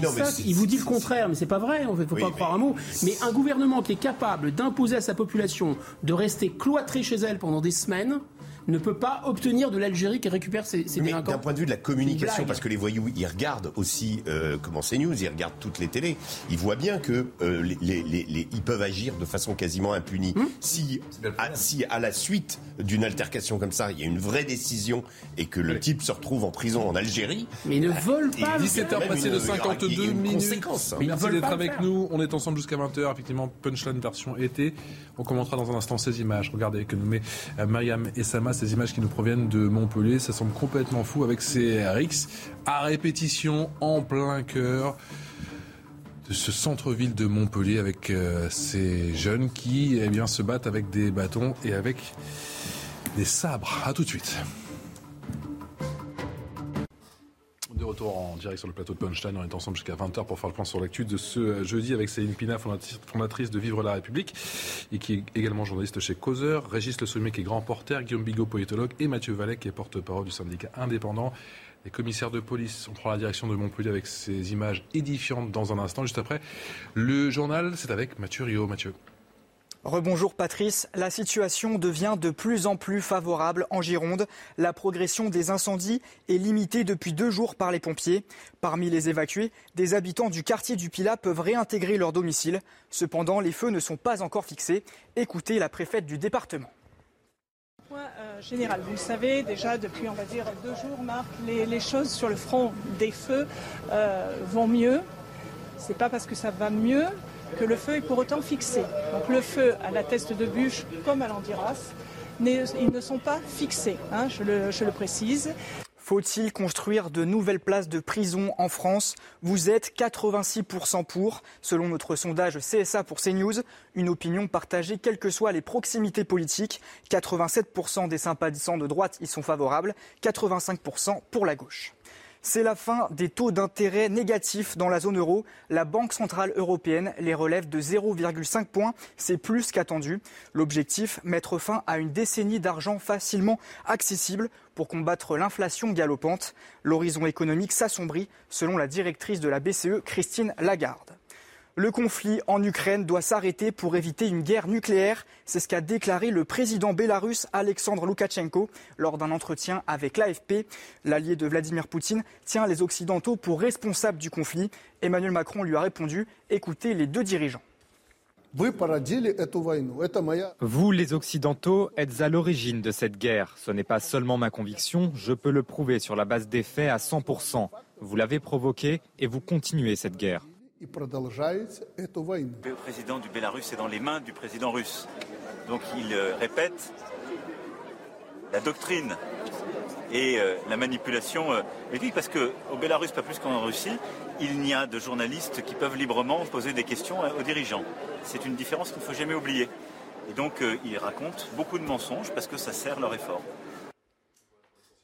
Cher Mathieu, on vous retrouve dans 25 minutes pour faire un nouveau point euh, sur l'info. Cette question à présent, serait-ce le match euh, retour de la violenterie que ça coûte bâton et machette qui a fait je vous le rappelle, deux blessés légers de mardi en plein cœur de Montpellier sur le cours Gambetta hier vers 16h. Des appels ont été reçus par, euh, pour le 17 pour signaler des individus armés de sabres et de couteaux dans le quartier et des individus, en fuite. Mardi, regardez ces images, une bagarre entre plusieurs individus à coups de bâton a donc eu lieu et la rixe a débordé sur la terrasse d'un bar avec ces images, regardez, entre ces jeunes de deux bandes rivales complètement folles, où on voit bien sûr ces chaises volées à la rigueur, ça passe, mais alors regardez ce jeune en haut de l'écran qui est casqué et qui a dans sa main, Mathieu Vallet, un très grand couteau, pour ne pas dire un, sabre, et Cérix à répétition depuis le début de la semaine du côté de Montpellier. Est-ce qu'il va falloir s'habituer à cette hyper-violence entre ces jeunes, ces bandes rivales à Montpellier et partout en France. Bah, vous savez, cette hyperviolence, euh, on est nous, policiers, déjà confrontés. Et d'une certaine manière, malheureusement, les policiers banalisent euh, cette euh, violence auquel ils sont confrontés chaque jour. Et c'est quand ces policiers rentrent chez eux et qui portent les stigmates des agressions qu'ils subissent pour protéger nos concitoyens qu'ils se rendent bien compte qu'en réalité, c'est pas normal ou c'est pas anodin. Et on voit bien que aujourd'hui, tout à l'heure, Régis Soutenet parlait d'une peine exemplaire pour que ça serve d'exemple aux suivants. C'est ce que nous, on réclame. Et que, au-delà, effectivement, de ces images que vous montrez, on demande que pour ces personnes qui sont sauvages, qui sont les responsables, les co-responsables, parce qu'il n'y a pas que de l'ensauvagement de la société, on puisse préserver les honnêtes gens, les victimes suivantes, qu'elles n'aient pas lieu, ça serait bien, et qu'on puisse les mettre en prison, parce que malheureusement, ces gens ne comprennent que ça. Et quand vous êtes en pleine rue, en plein après-midi, avec une machette à la main ou avec un grand couteau, vous imaginez bien que s'ils tombent sur des policiers, c'est compliqué pour des policiers de faire face à des gens qui n'ont peur de rien, qui n'ont aucune limite et pour qui la vie ne représente rien. Donc on va dire après que la police c'est une non. La police, si elle intervient, elle utilise tous les moyens qu'elle peut pour neutraliser ces individus. Maintenant, s'ils mettent en, en, danger la vie de nos concitoyens et y compris la vie des policiers qui sont des citoyens, et eh bien à ce moment-là, il faut qu'on comprenne que les policiers seront amenés à neutraliser. Mais ces surtout qu'ils n'ont pas peur effectivement de se mettre en scène, si je puis dire, comme ça, parce que c'est déjà quand même la deuxième fois depuis le début de la semaine, ma chère Céline. Mais au contraire, ils sont contents. Mais pour eux, ils exhibent. En fait, ils ont, ce sont quand même euh, pas les couteaux les plus affûtés du tiroir, on va dire. Donc, euh, ils ont un, rapport en fait au, monde qui est dans la violence. Et pour eux, être un homme, un vrai, c'est être un dominant. C'est faire peur, c'est faire baisser les yeux. Euh, donc, ils sont dans des logiques de, prédation et, de meute. La question, finalement, c'est face à des gens qui ont ce, ce genre de rapport au monde, c'est pas la discussion, c'est pas le rappel à la loi qui va fonctionner. Donc il va falloir trouver des sanctions et les mettre en œuvre très vite. C'est-à-dire que si vous mettez entre le moment où la chose se passe, si la personne met 2-3 ans avant d'être jugée, ça n'aura aucune efficacité. Donc la question aujourd'hui, c'est de s'adapter au contexte. On a un contexte qui n'est plus le même que celui dans lequel on a grandi, dans celui dans lequel on a vieilli. Il faut en tenir compte et il faut qu'on ait des doctrines par rapport à ça et que la justice se mette au diapason. Or, aujourd'hui, comment voulez-vous que la justice se mette au diapason alors qu'on a des politiques qui sont dans le déni? C'est-à-dire euh, qui regardent ça et qui nous expliquent que finalement ce sont des épiphénomènes. Non, en fait, ce sont les zones de non-droit on s'est dit on va abandonner à quelques voyous un certain nombre de territoires, tant pis pour les gens qui y vivent, parce qu'il y a des gens tout à fait bien qui vivent sur ces territoires, et on espère qu'il y aura des frontières symboliques qui seront respectées. Sauf que ça ne marche pas, ça fait tache bille, ça déborde, et aujourd'hui ça arrive au centre-ville. Et il n'y a pas qu'à Montpellier qui a des scènes comme ça. Euh, on a ça à Lyon. Euh, on a eu ça à Paris, des affrontements entre bandes. Entre les affrontements entre bandes, entre des affrontements plus ou moins ethniques, euh, entre des, modes de règlement de compte qui ne sont pas de notre civilité, on voit bien qu'aujourd'hui, il y a un problème qui est général et global et que pour l'instant, le politique ne le prend pas à sa juste Réaction d'Éric Ciotti, regardez sur Twitter, à cette société que nous voulons transmettre à nos enfants la question effectivement d'Eric Ciotti, le centre de Montpellier devenu une véritable arène où les dealers et les délinquants s'affrontent à coups de machette. Stoppons cette tribalisation de la France. Il faut agir sur le trafic et rétablir l'ordre. Est-ce que c'est un phénomène de bande somme toute classique, comme on a connu depuis très longtemps, euh, Régis Sommier, ou est-ce qu'il faut y voir autre chose moi, je pense qu'il faut y voir totalement autre chose. Il faut y voir des individus qui vivent dans un écosystème qui n'est pas le nôtre, qui n'est pas le, système collectif euh, qui est de, euh, de circuler, de, de, s'arrêter au feu rouge, de, euh, de respecter des, des, règles dès qu'on est dans la rue. là, on a des gens qui savent d'abord, je pense que qui savent qu'ils vont pas perdre quelque chose. C'est-à-dire en fait, euh, le problème des peines aujourd'hui ou de la, lenteur de la justice, comme, on a, comme Céline vient de l'évoquer, fait que, en plus, comme la plupart, on les voit bien, euh, sont probablement mineurs, euh, ils savent qu'ils vont être peut-être arrêtés une fois, deux fois, relâchés. ils n'ont pas finalement... perdre peut-être sur le plan judiciaire, mais ils peuvent, je sais pas moi, ils peuvent perdre un œil ou ils peuvent, oui, perdre la vie. oui, mais ça, ça fait partie de leur, leur code. C'est-à-dire que leur société à eux, elle est hyper violente. Euh, l'idée de la domination, de la soumission de, l'autre, elle fait partie de leur, euh, de, leur code, de, leur code, de, leur mode de fonctionnement. Et on est donc finalement, en fait, vous me demandiez tout à l'heure si euh, il fallait s'y habituer ou si c'était des non. en effet, des politiques n'ont pas pris conscience de ce qui est en train de se passer. Ce phénomène d'ensauvagement, euh, je crois qu'à l'époque, c'est Jean-Pierre Chevènement qui avait inventé le terme. Sauvageons. Les sauvageons. Ah, ça avait fait euh, euh, comment? Mais aujourd'hui, finalement, on ne voit pas comment désigner ça autrement. ça, ce, type de, de comportement montre bien que ces jeunes-là appartiennent à un, état mental qui n'est pas celui euh, du kidam, euh, ce n'est pas celui de la société, c'est une autre société parallèle qui se crée avec ses deals, ses points, et qui a tendance à se... C'est un peu comme on parlait des Dalton l'autre jour, euh, qui décident de faire leur terrain de jeu dans le centre de Lyon, et eh ben voilà, ils décident et ils imposent ça aux autres. Ils font des rodéos. Voilà. Guillaume Bigot, est-ce que c'est un phénomène de bande, somme toute classique, ou il faut y voir autre chose? C'est un phénomène de bande classique qui, ne rencontre aucune résistance en face. Donc ça devient autre chose parce que l'échelle du problème est différente et parce qu'il n'y a pas de résistance en face. Moi, cette discussion, au risque de choquer et de vous surprendre, je la comprends pas. C'est-à-dire, j'ai vraiment l'impression d'entendre une discussion sur la sexualité au XIXe siècle. C'est-à-dire, euh, la grande bourgeoisie disait, mais non, mais il n'y a pas de sexualité, euh, c'est horrible, il faut mettre des corsets, euh, ça n'existe pas, c'est affreux, etc. Mais qui fait l'ange fait la bête. Si vous niez la sexualité, euh, vous voyez, il y, avait des, maisons closes partout au XIXe siècle, en réalité. Euh, donc, je pense que là, c'est complètement naïf d'imaginer que ce n'est pas notre civilité. En fait, toute civilité, une cité, fonctionne sur le devoir de mourir et le droit de donner la mort. C'est peut-être choquant ce que je vais dire, mais si vous, dans une société donnée, une société qui est civilisée, c'est une société, c'est pas dans une société dans laquelle il n'y a pas de force ou il n'y a pas de violence. C'est une société dans laquelle cette force et cette violence ont été canalisées. Mais elles existent. Si vous n'êtes pas le plus fort chez vous, mais évidemment vous allez vous faire manger. Mais enfin, comment même en douter? C'est complètement absurde. Vous ne pouvez pas avoir d'autorité. Vous ne pouvez pas imposer quelque chose. Et il faut imposer, parce que nous sommes en République, un, des règles démocratiques, deux, des règles intelligentes et civilisées. Mais les civilisés, il faut qu'ils soient les plus forts pour qu'ils gardent la main. Mais vous pensez quoi? Que Hitler, il s'est arrêté parce que nous, on était les gentils et eux, c'était les méchants? On leur a mis 200 000 tonnes de bombes incendiaires sur la tête. C'est pour ça qu'ils sont devenus gentils. Il faudrait peut-être s'en souvenir. Donc si vous avez peur des gens qui sont des barbares, mais ils vont vous tuer. C'est très simple, c'est dans la nature humaine. Et notre civilité, je réponds à M. Ciotti, M. Ciotti, civilisé ou pas civilisé, mm. il faut comprendre le rapport de force qui est profondément humain. Exactement comme la sexualité est humaine, le, rapport de force, il est humain. Si une société, si les valeurs ne sont pas armées et ne sont pas défendues les armes à la main, elles mourront. Euh, Monsieur Vallée, est-ce que la police a les moyens suffisants pour euh, eh bien, combattre cette... Euh, violence, cette hyper-violence juvénile. Oui, euh, on a à Montpellier euh, des policiers qui sont extrêmement motivés. Je connais le chef de la police de tout le département de Montpellier, Yannick Blanc. Euh, ils sont tous les jours sur le pont et sur le bitume pour justement interpeller ces voyous. Le problème, c'est que si on interpelle, on le dit 20 fois, mais c'est toujours pas le même sujet. Ils sont relâchés. Ils sont relâchés.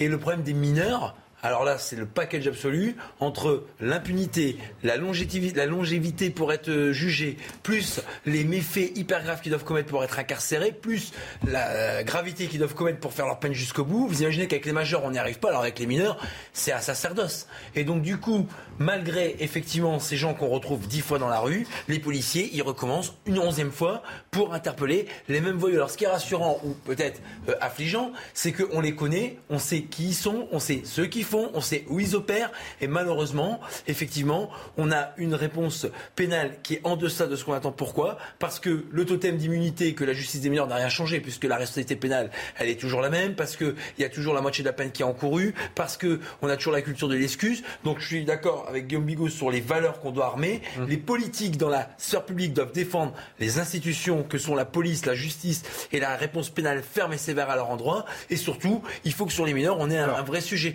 Est-ce que les prisons dédiées, ce qu'on appelle les établissements pénitentiaires pour mineurs, elles doivent augmenter pour qu'ils soient isolés, ils soient écartés des voyous majeurs et qu'on puisse incarcérer, même pour une courte peine, les voyous qui font leur premier effet. Vous savez, c'est un peu comme vos gamins à la maison. Hein. Si vous mettez pas Léola et le stop tout de suite, ils recommencent dans la foulée. Sur le refrain, la justice est laxiste, écoutez le sentiment de Caroline Abadi, la rapporteure de La République En Marche, qui était l'invitée de Loïc Signor cet après-midi.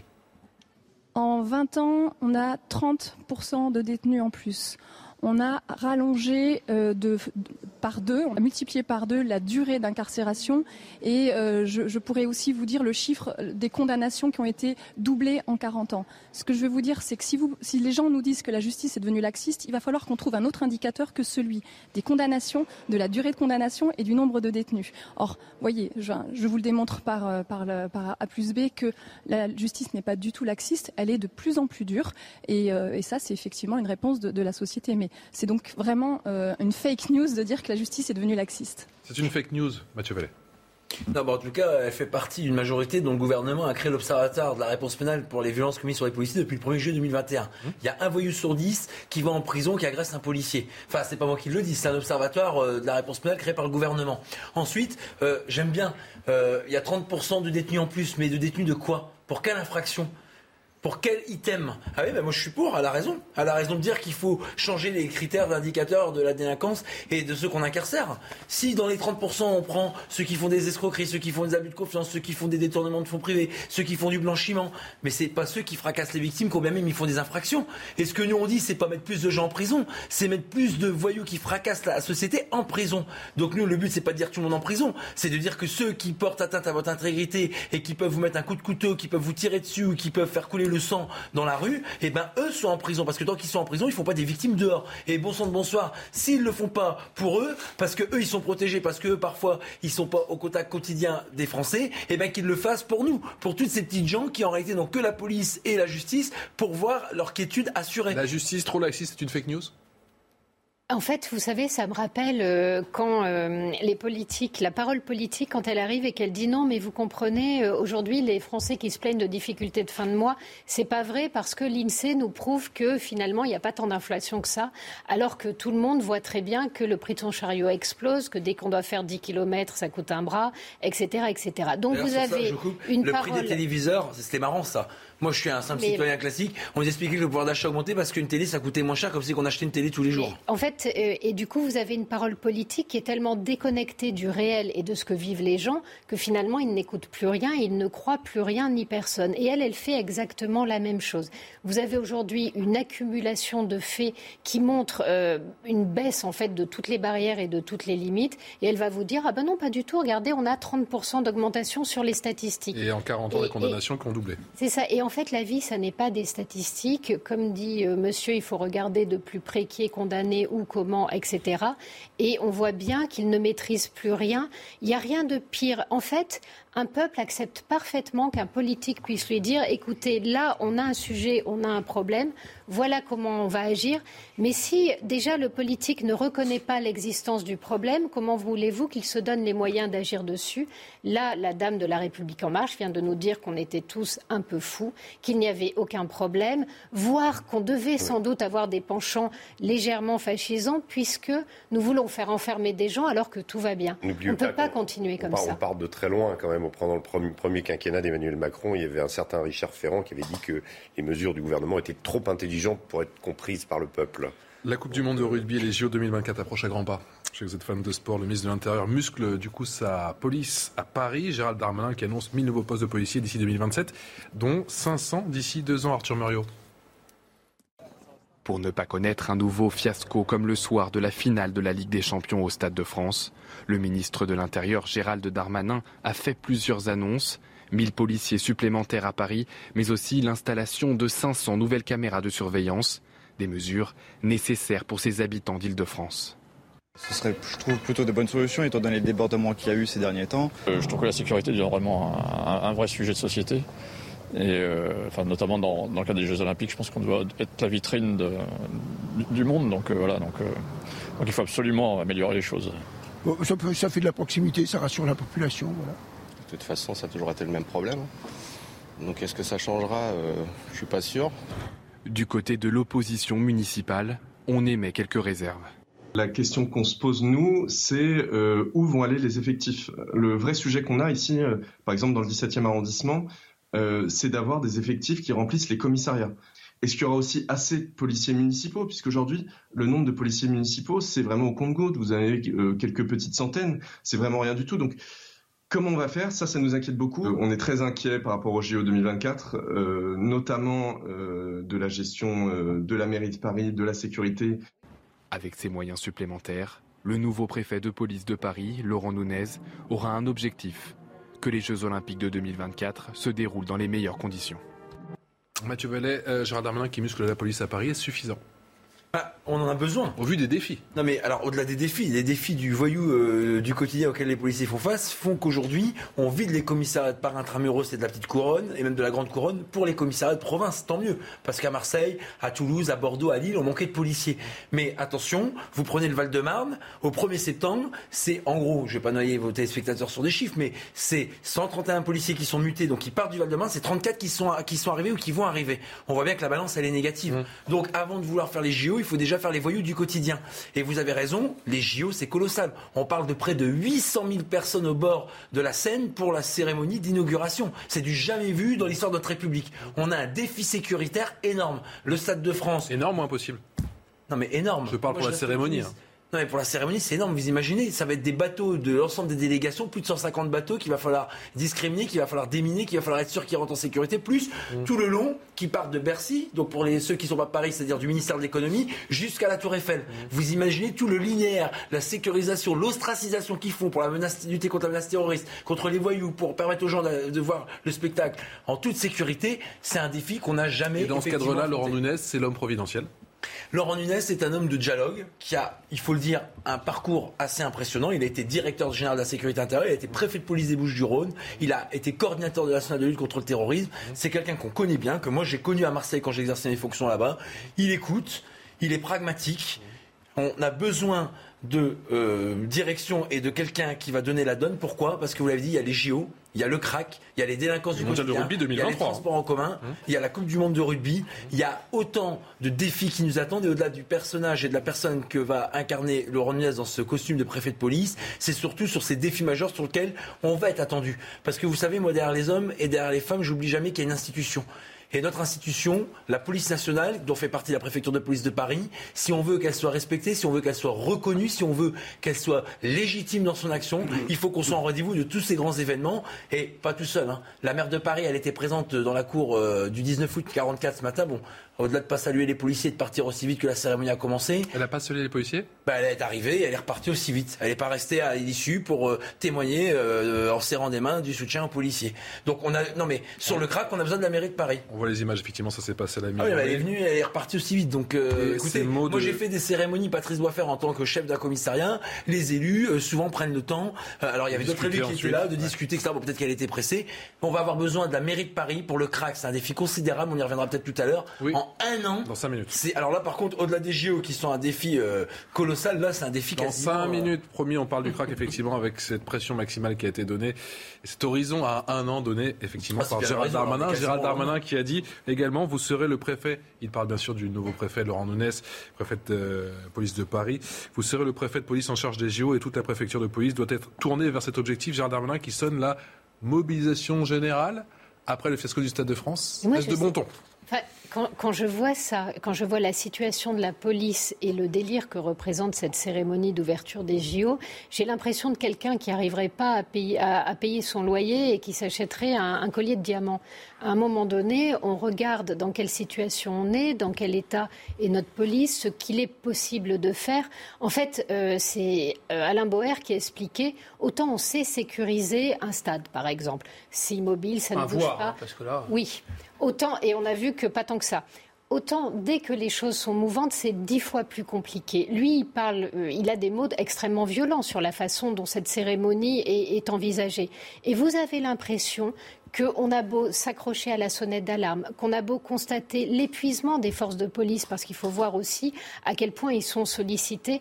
En fait, tout le monde s'en moque. Le caprice du prince euh, est un ordre et tout le monde doit s'y plier. Je croyais qu'on était en démocratie. Et si euh, Laurent Nunez amène un petit peu de pragmatisme dans cette espèce de maelstrom de folie, tant mieux. Malheureusement, l'homme n'a pas de baguette magique et il ne peut pas rendre la raison à tous ceux qui l'entourent. Donc, euh, je, je- je lui souhaite bien du courage. J'espère qu'il réussira. On en a besoin. Mais il faut quand même missions. reconnaître que, que sa mission est lourde et qu'il n'est pas aidé. Nunez, c'est l'anti-allemand C'est la continuité. Non, non, c'est manifestement, c'est pas. dans- euh, le- le- vous faites allusion au petit monsieur avec la grande casquette qui allait devant euh, l'hôpital au moment où des gens étaient en train de mourir du Covid en disant qu'ils n'avaient pas respecté les consignes sanitaires, c'est ça? Vous faites allusion au petit monsieur avec la grande casquette qui disait aux manifestants Je ne suis pas de votre côté? Je Nous ne pense sommes que pas Monsieur du même camp. effectivement, c'est pas du tout du. C'est c'est quelqu'un qui est, qui est on va dire peut-être un peu plus un peu plus républicain. Et qui a reconnu ses torts. on, on parlait de cette lettre hier, qui a reconnu ses torts en tout cas sur le sur le dossier Stade de France. Ah oui, là, vous faites allusion au fait que les, billets attaquaient les gens, c'est ça? C'était les, les, faux tickets qui attaquaient les gens. Passons. Euh, tout ça est une pantalonnade gigantesque. Monsieur l'Allemand s'est montré d'une violence, d'une virulence et d'une agressivité incroyable. Incroyable. Je, pense que j'ai de, mémoire, j'avais vu un, en, tout, en, tout, cas en démocratie un préfet de, de police qui était aussi agressif. Euh, ce qui était vraiment frappant dans son cas, c'est le côté commissaire politique euh, du gouvernement. Normalement, il y a, y a une, neutralité d'un haut fonctionnaire, même si les préfets sont tout de même effectivement à la disposition du gouvernement. Ils servent, normalement, ils ne doivent pas servir de de fusibles pour les ministres. Là, ça a été récemment le cas pour M. Darmanin. Donc je pense que M. Nunez est un tout autre profil. Effectivement, ça a été dit. C'est quelqu'un de beaucoup plus madré, qui a, euh, euh, semble-t-il, une, très grande expérience des questions de renseignement. Mais pour revenir sur ce défi de 2024, c'est vrai qu'un pays qui a du mal à assurer la sécurité de ses propres forces de l'ordre, pour ne pas parler de ses citoyens, et qui décide d'organiser comme ça un grand événement international, mais qui, au de surcroît, décide de l'organiser en plein air, sur les rives de la Seine, alors que vous avez une vulnérabilité aérienne, une vulnérabilité terrestre, une, vulnérabilité fluviale. Moi, j'aurais pas osé, parce que c'est, je suis pas un spécialiste de la sécurité, mais effectivement, mon ami euh, euh Boer a dit, c'est une folie criminelle. Cette, la façon dont ont été imaginées les cérémonies d'ouverture sur la Seine, c'est une folie criminelle. Voilà, je lui laisse la, la, responsabilité de ses propos, mais je pense qu'il ne parle pas à tort et à travers, il sait de quoi il parle. Dans quelle mesure, effectivement, la, la PP de Paris, euh, c'est un État dans l'État? Et est-ce que euh, Laurent Nunez devient euh, de fait un ministre de l'Intérieur bis? Bah, parce que d'abord, la préfecture de police de Paris, c'est 43 000 agents placés sous l'autorité du préfet de police. Vous avez cette belle et noble direction qui est la direction d'ordre public et de la circulation, qui est dirigée par Jérôme Foucault, qui a été sur tous les fronts, toutes les manifestations, tous les événements, dont les policiers ne déméritent pas. Vous savez que pour le 14 juillet, ils ont fait des vacations très très longues pour que les festivités sur les champs et le feu d'artifice puissent se faire. Vous avez aussi cette direction de sécurité de proximité de l'agglomération parisienne. Je profite de votre antenne pour dire à toutes les Françaises et les Français qu'on a deux directions d'excellence dirigées par Isabelle Tomatis, des policiers, des commissaires, pour le coup, puisqu'on parlait de l'IGPN tout à l'heure, qui connaissent le métier, qui connaissent leur boutique et d'une certaine manière qui ont une vision sur comment aborder les Jeux Olympiques avec leurs équipes, des commissaires, des officiers, des gradés gardiens de la paix, des policiers adjoints et aussi des policiers techniques et scientifiques. On est tous mobilisés pour la délinquance au quotidien, pour la délinquance dans les transports, pour le crack. Et les JO, c'est vrai, défi colossal, mais en même temps, défi. le mondial de rugby 2023. Le mondial de rugby, tout à fait. mais demain, hein. Ça sera des défis sur lesquels on doit montrer et on pourra montrer l'excellence de la police française dans la gestion de ces grands événements qui doivent faire notre fierté et qui, d'une certaine manière, contrairement au, Stade de France, puisse euh, m'avait interrompu, ça c'est pas bien parce qu'après je perds mon fil, euh, Céline, mais qui puisse du faire la fierté des policiers. Oui, mais la musique, euh, ça permet d'accompagner la fin des propos. du coup, c'est pour ça que je vous disais que les policiers sont très fiers d'accueillir ces événements et il n'y aura pas que, il y aura les collectivités locales, il y aura l'instance de dirigeants de Géo, donc on est tous motivés pour aller vers cet horizon et on espère le remplir avec brio. On continue à en parler dans, dans un instant et on parlera de, effectivement de cette situation concernant le, le crack. Le crack s'est terminé dans un an pas moi qui le dis, c'est Gérald Darmanin, effectivement, éradiqué de l'Est de Paris. Circonspect. Possible ou pas? Présomptueux ou pas? Le ministre, on en parle dans un instant. A tout de suite. La suite de Punchline à 18h, passé de 30 minutes avec un tout nouveau plateau. Alors Mathieu Vallet est toujours avec nous, bien sûr, euh, commissaire de police, porte-parole du syndicat indépendant des commissaires de police. Vient de nous rejoindre Alexandre Devecchio. Bonsoir Alexandre, bonsoir, en chef adjoint Figaro. Euh, Najwa Elaïté, bonsoir, vice-présidente de Territoire de Progrès. À gauche, effectivement de la majorité. Et Karim Zeribi, qui est consultant CNews. Merci Karim de nous avoir rejoint. Dans un instant, on parle du crack à Paris. Vous allez me dire une fois encore oui, mais Gérald Darmanin s'est exprimé ce matin et il souhaite éradiquer le crack d'ici un an, effectivement, dans l'Est parisien. Est-ce que c'est possible ou pas? Est-ce que c'est présomptueux ou pas? On en parle juste après le rappel des principes aussi de l'actualité. Avec vous, mon cher Mathurio. L'Europe ravagée par les flammes. À la mi-juillet, les incendies ont déjà brûlé une surface plus importante dans l'Union européenne que pendant toute l'année 2021. Plus de 517 000 hectares sont partis en fumée, soit l'équivalent du département de la Mayenne. La vague de chaleur cet été est clairement liée au réchauffement climatique, selon le système européen d'information sur les feux de forêt. Un bébé de 14 mois retrouvé mort en France. Il a été oublié dans une voiture sur le parking d'une entreprise de Borde dans les Pyrénées-Atlantiques. C'est ce qu'a annoncé ce soir le parquet de Pau. Le père aurait oublié de déposer son enfant à la crèche le matin. Une enquête pour homicide involontaire a été ouverte. En Ukraine, trois personnes sont mortes dans un bombardement russe à Kharkiv. 23 autres ont été blessés. Selon le gouverneur régional, il s'agit d'une frappe aux lance-roquettes multiples. La deuxième ville d'Ukraine, située seulement à une quarantaine de kilomètres de la frontière russe, est sous le feu de l'artillerie depuis des semaines. Merci à vous Mathieu. Le mondial de rugby, les Jeux Olympiques, Paris 2024 approche à grands pas, vous le savez. Gérald Darmanin souhaite que la situation dramatique du crack dans la capitale soit éradiquée et vous allez voir que ça doit se faire assez rapidement. Écoutez-le.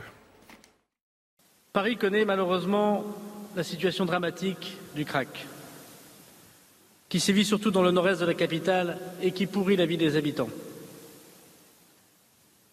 Notre objectif, je le sais, en lien avec les collectivités locales, est d'éradiquer le phénomène. Vous aurez la charge de mobiliser la police judiciaire, d'associer l'OFAST et évidemment de travailler en bonne concertation avec les collectivités locales, à commencer par Mme la maire, et l'ensemble des services de l'État, à commencer par ceux de la santé publique, pour que d'ici un an, le grave problème sanitaire et sécuritaire que représente le crack soit réglé. Éradiquer le crack d'ici un an dans l'est de la capitale, c'est impossible bah, Que ça soit réglé en un an, ça va être très compliqué. Euh, d'abord, on n'a pas une inaction de la police, on a la police qui est mobilisée tous les jours sur des opérations de lutte contre les consommateurs, contre les dealers. Vous avez, écoutez bien, hein, des forces mobiles, des compagnies républicaines de sécurité jour et nuit qui font euh, le pavé, qui chaînent le pavé. Vous avez ensuite des compagnies de sécurisation et d'intervention qui sont des policiers spécialisés dans la lutte contre la délinquance. Vous avez des policiers, des commissaires du 19e arrondissement, du 18e et du 20e, entre autres, qui sont mobilisés. Vous avez la direction d'ordre public de la circulation qui est chargée de manifestation, qui fait aussi de la lutte contre le crack. Vous avez la police judiciaire, vous avez la police des transports. On y a mis déjà le package absolu. Hein. Alors effectivement. vous avez mis le package absolu, mais la situation est ah, dramatique. Mais je sais bien, hein. mais c'est bien parce que c'est catastrophique. Mais pourquoi c'est catastrophique? Parce que jusqu'à présent, la mairie de Paris, elle était aux abonnés absents du traitement de cette problématique. Elle crée des centres où en fait on ouvre une entorse au droit français en permettant la consommation légale de ces produits interdits. Vous avez aussi la santé publique qui n'est pas suffisamment armée pour prendre en charge les toxicomanes. Non mais la police, elle est bien seule sur ça. Et si encore on n'y était pas, si on ne faisait pas le maximum, je vous dirais qu'on a des marges de progression. Mais là, on est déjà à fond. On est déjà tous les jours sur le terrain. Si en plus on nous dit qu'au 21 juillet 2023, il faut que le problème soit réglé, il va falloir que la mairie de Paris, l'hôpital public et les partenaires qui sont ceux des associations notamment qui suivent les toxicomanes, ils mettent les bouchées triples. Hein, parce que là, franchement, c'est sûr que seul, on n'arrivera pas à. C'est compliqué en tout cas avec le préfet allemand. Est-ce que ça va mieux se passer avec le préfet Nunez? Najwa Laïté Est-ce que vous, vous vous félicitez justement qu'au moins le ministre de l'Intérieur se fixe des, des objectifs sur cette question du crack dont on parle depuis des années? Ça fait quand même plus de 15 ans. Quoi. Non, mais c'est un véritable enjeu. Hein. Moi, je, je pense notamment aux habitants qui euh, habitent à côté euh, de, de ces, euh, je sais pas de comment, de, de, ces, de, ces consommateurs de crack. c'est un véritable cauchemar. Moi-même, travaillant, puisque je j'ai un client qui se situe non loin de ces zones-là, je vois, c'est-à-dire c'est un cauchemar pour les habitants, mais aussi pour ceux qui travaillent. Donc, en soi, euh, c'est un enjeu ambitieux parce que, comme vous le disiez, un an euh, déjà en plusieurs années, c'est compliqué. Et tous les, tous les euh, protagonistes qui luttent contre ça sont mis à contribution, je pense, vous le disiez. Les, les, élus, la mairie de Paris, mais il semblerait que la mairie de Paris est inscrite aux abonnés absents. Vous avez l'ARS, puisque l'ARS aussi, vu que c'est une question de santé publique qui est mmh. mobilisée, vous avez bien sûr l'État mais euh, vous déplacez le problème à chaque fois. C'est le constat, en tous les cas, euh, que je fais. Après, euh, c'est une véritable pression hein, qui est mise sous, sur le. Oui, bienvenue, Laurent Nunez. Sur le préfet Laurent Nunez. Bon, bah, je lui souhaite bon courage, hum. parce que je pense que la mission n'est pas évidente. Karim Zeribi, on va éradiquer, comme le dit Gérald Darmanin, ou on va déplacer le problème, comme on le fait depuis des années? Non, mais écoutez, moi, euh, donc au risque de surprendre, je trouve que c'est très bien que le ministre de l'Intérieur a signé un objectif euh, de ce type, euh, tout en le, je dirais, le marquer dans le temps. C'est important parce qu'on peut décréter des ambitions. Si à un moment donné, sur le plan temporel, on les, on les, on les inscrit pas, donc on renvoie des promesses qui ne sont jamais tenues au, au calendrier grec. Donc là, en l'occurrence, il, il, lance, je dirais, un défi à ses équipes. Euh, à son nouveau préfet de police, qui est quelqu'un qui, a une, véritable épaisseur euh, en matière de sécurité, qui a été secrétaire d'État, qui a été préfet de police à Marseille et qui a marqué notre région parce qu'il a fait un vrai travail de fond sur la lutte contre les stupéfiants. Donc il avait mobilisé les équipes aussi, les avait fait travailler ensemble plus qu'elles ne le faisaient par le passé. Euh, il a été directeur de cabinet du préfet de police, donc il connaît très bien la maison, Pépé. et enfin, il a été en charge des questions de coordination sur le, renseignement de, la lutte anti-terrorisme. Donc quand même qui a un background qui est solide, mmh. Laurent Nunez. Donc on se doit d'assigner des objectifs de ce type à une personnalité de, de, cet acabit. Et moi j'ai envie de vous dire que s'il y a une volonté politique qui est affichée, et c'est un peu ce que dit le ministre de l'Intérieur, pardonnez-moi, il dit pas Laurent Nunez, vous avez une baguette magique. Il dit vous allez devoir travailler avec donc, les institutions en charge de santé publique, avec les collectivités locales, et mettre en place euh, le travail de vos équipes. Il l'a peut-être oublié un pendant, c'est la justice. Parce qu'effectivement, il y a deux piliers euh, dans cette lutte, c'est la santé publique, et il faut qu'on s'œuvre donc, les, les, les, consommateurs de crack. Euh, moi j'en ai marre qu'on dise on va leur filer un peu de produits, ça va les calmer, puis on, les laisse errer dans la rue. Oui, on ne déplacera que le problème. En revanche, si on a des centres fermés qui les s'œuvrent, qui les soignent, qui les accompagnent sur le plan médical, donc malgré leur volonté, parce qu'ils ne sont pas dans un état où ils peuvent décider de ce qui est bon pour eux. Donc il faut qu'à un moment donné, on prenne en charge la santé publique de ces personnes-là. Et de l'autre côté, l'autre jambe, c'est une jambe qui est sécuritaire. la santé disent qu'on ne peut pas les forcer justement à soigner s'ils ne veulent, non, non, non, soigner. Il y a un débat là-dessus, Patrick. Ah, il y a un débat, sont pas unanimes. Et c'est pas, pas les spécialistes, certains spécialistes de la santé, d'autres expliquent effectivement que si on ne fait pas ça, on ne s'en sortira jamais. Mmh. On ne sort pas du crack comme ça. C'est pas le shit, c'est pas c'est pas le cannabis, euh, le crack. Donc, et, et de l'autre côté, je termine et j'insiste là-dessus, sécurité et justice. Parce que ce sont des dealers, des voyous, des mafias. et quand on les arrête, il faut les mettre sur les verrous euh, si on ne veut pas effectivement déplacer le problème. Donc ça veut dire que oui, il y a un grand chantier, mais qui émane euh, d'une volonté politique qui est aujourd'hui affichée par le ministère de l'Intérieur. On ne peut que s'en réjouir. Dans un an, il faudra les comptes. Vous aurez la charge de mobiliser la police judiciaire, pas vous bien sûr, d'associer l'OFAST et évidemment de travailler en bonne concertation avec les collectivités locales pour que d'ici un an, le grave problème sanitaire et sécuritaire que représente le crack soit réglé. Va-t-on enfin, d'après vous, vous avez le sentiment qu'on va régler le problème? Moi, ce qui me gêne toujours avec Gérald Darmanin, c'est qu'effectivement, il assigne des objectifs. Là, il assigne des objectifs avec, euh, voilà, en un an en plus, avec une notion de, temps. Euh, mais c'est comme pour l'expulsion euh, des sans-papiers qui ont commis des infractions. Il faut qu'il nous explique comment. Quel est le plan Quelle est la stratégie Donc moi, je rejoins Karim Zeribi. Je pense qu'il faut que les, obliger à soigner ou les enfermer parce qu'effectivement, que ce soit la consommation ou le deal, euh, c'est un délit. On ne peut pas les laisser euh, dans la nature. Euh, mais pour cela, il faut sans doute revoir en partie le droit, puisque pas, l'État peut pas obliger pour le moment les gens à se, à se soigner.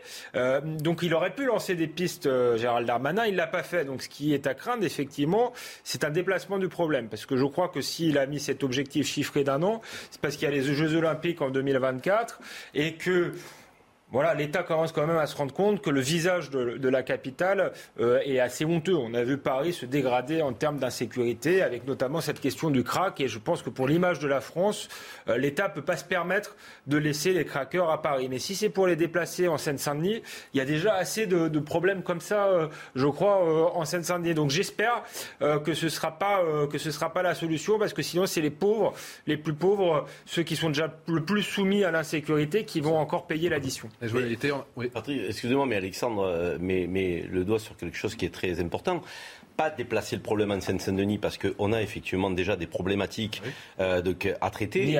et, les habitants n'ont pas besoin de ça parce que les habitants de Seine-Saint-Denis ont envie de vivre tranquillement comme tout le monde. Donc ne rajoutons pas des problèmes euh, au problème. Mais, quand même un mur mais, ne les déplaçons même pas. ne les déplaçons même pas dans les quartiers type de 16e arrondissement de Paris parce que ça a été à un moment donné un objectif euh, de, de, le déplacer de ce côté-là. Bah, L'idée, c'est pas d'opposer les quartiers plus populaires aux quartiers plus, je dirais, favorisés. L'idée, c'est de régler le problème et pas de le déplacer ni dans les uns ni dans les autres de quartier. On a quand même le sentiment d'un joie et que à chaque fois on, réagit.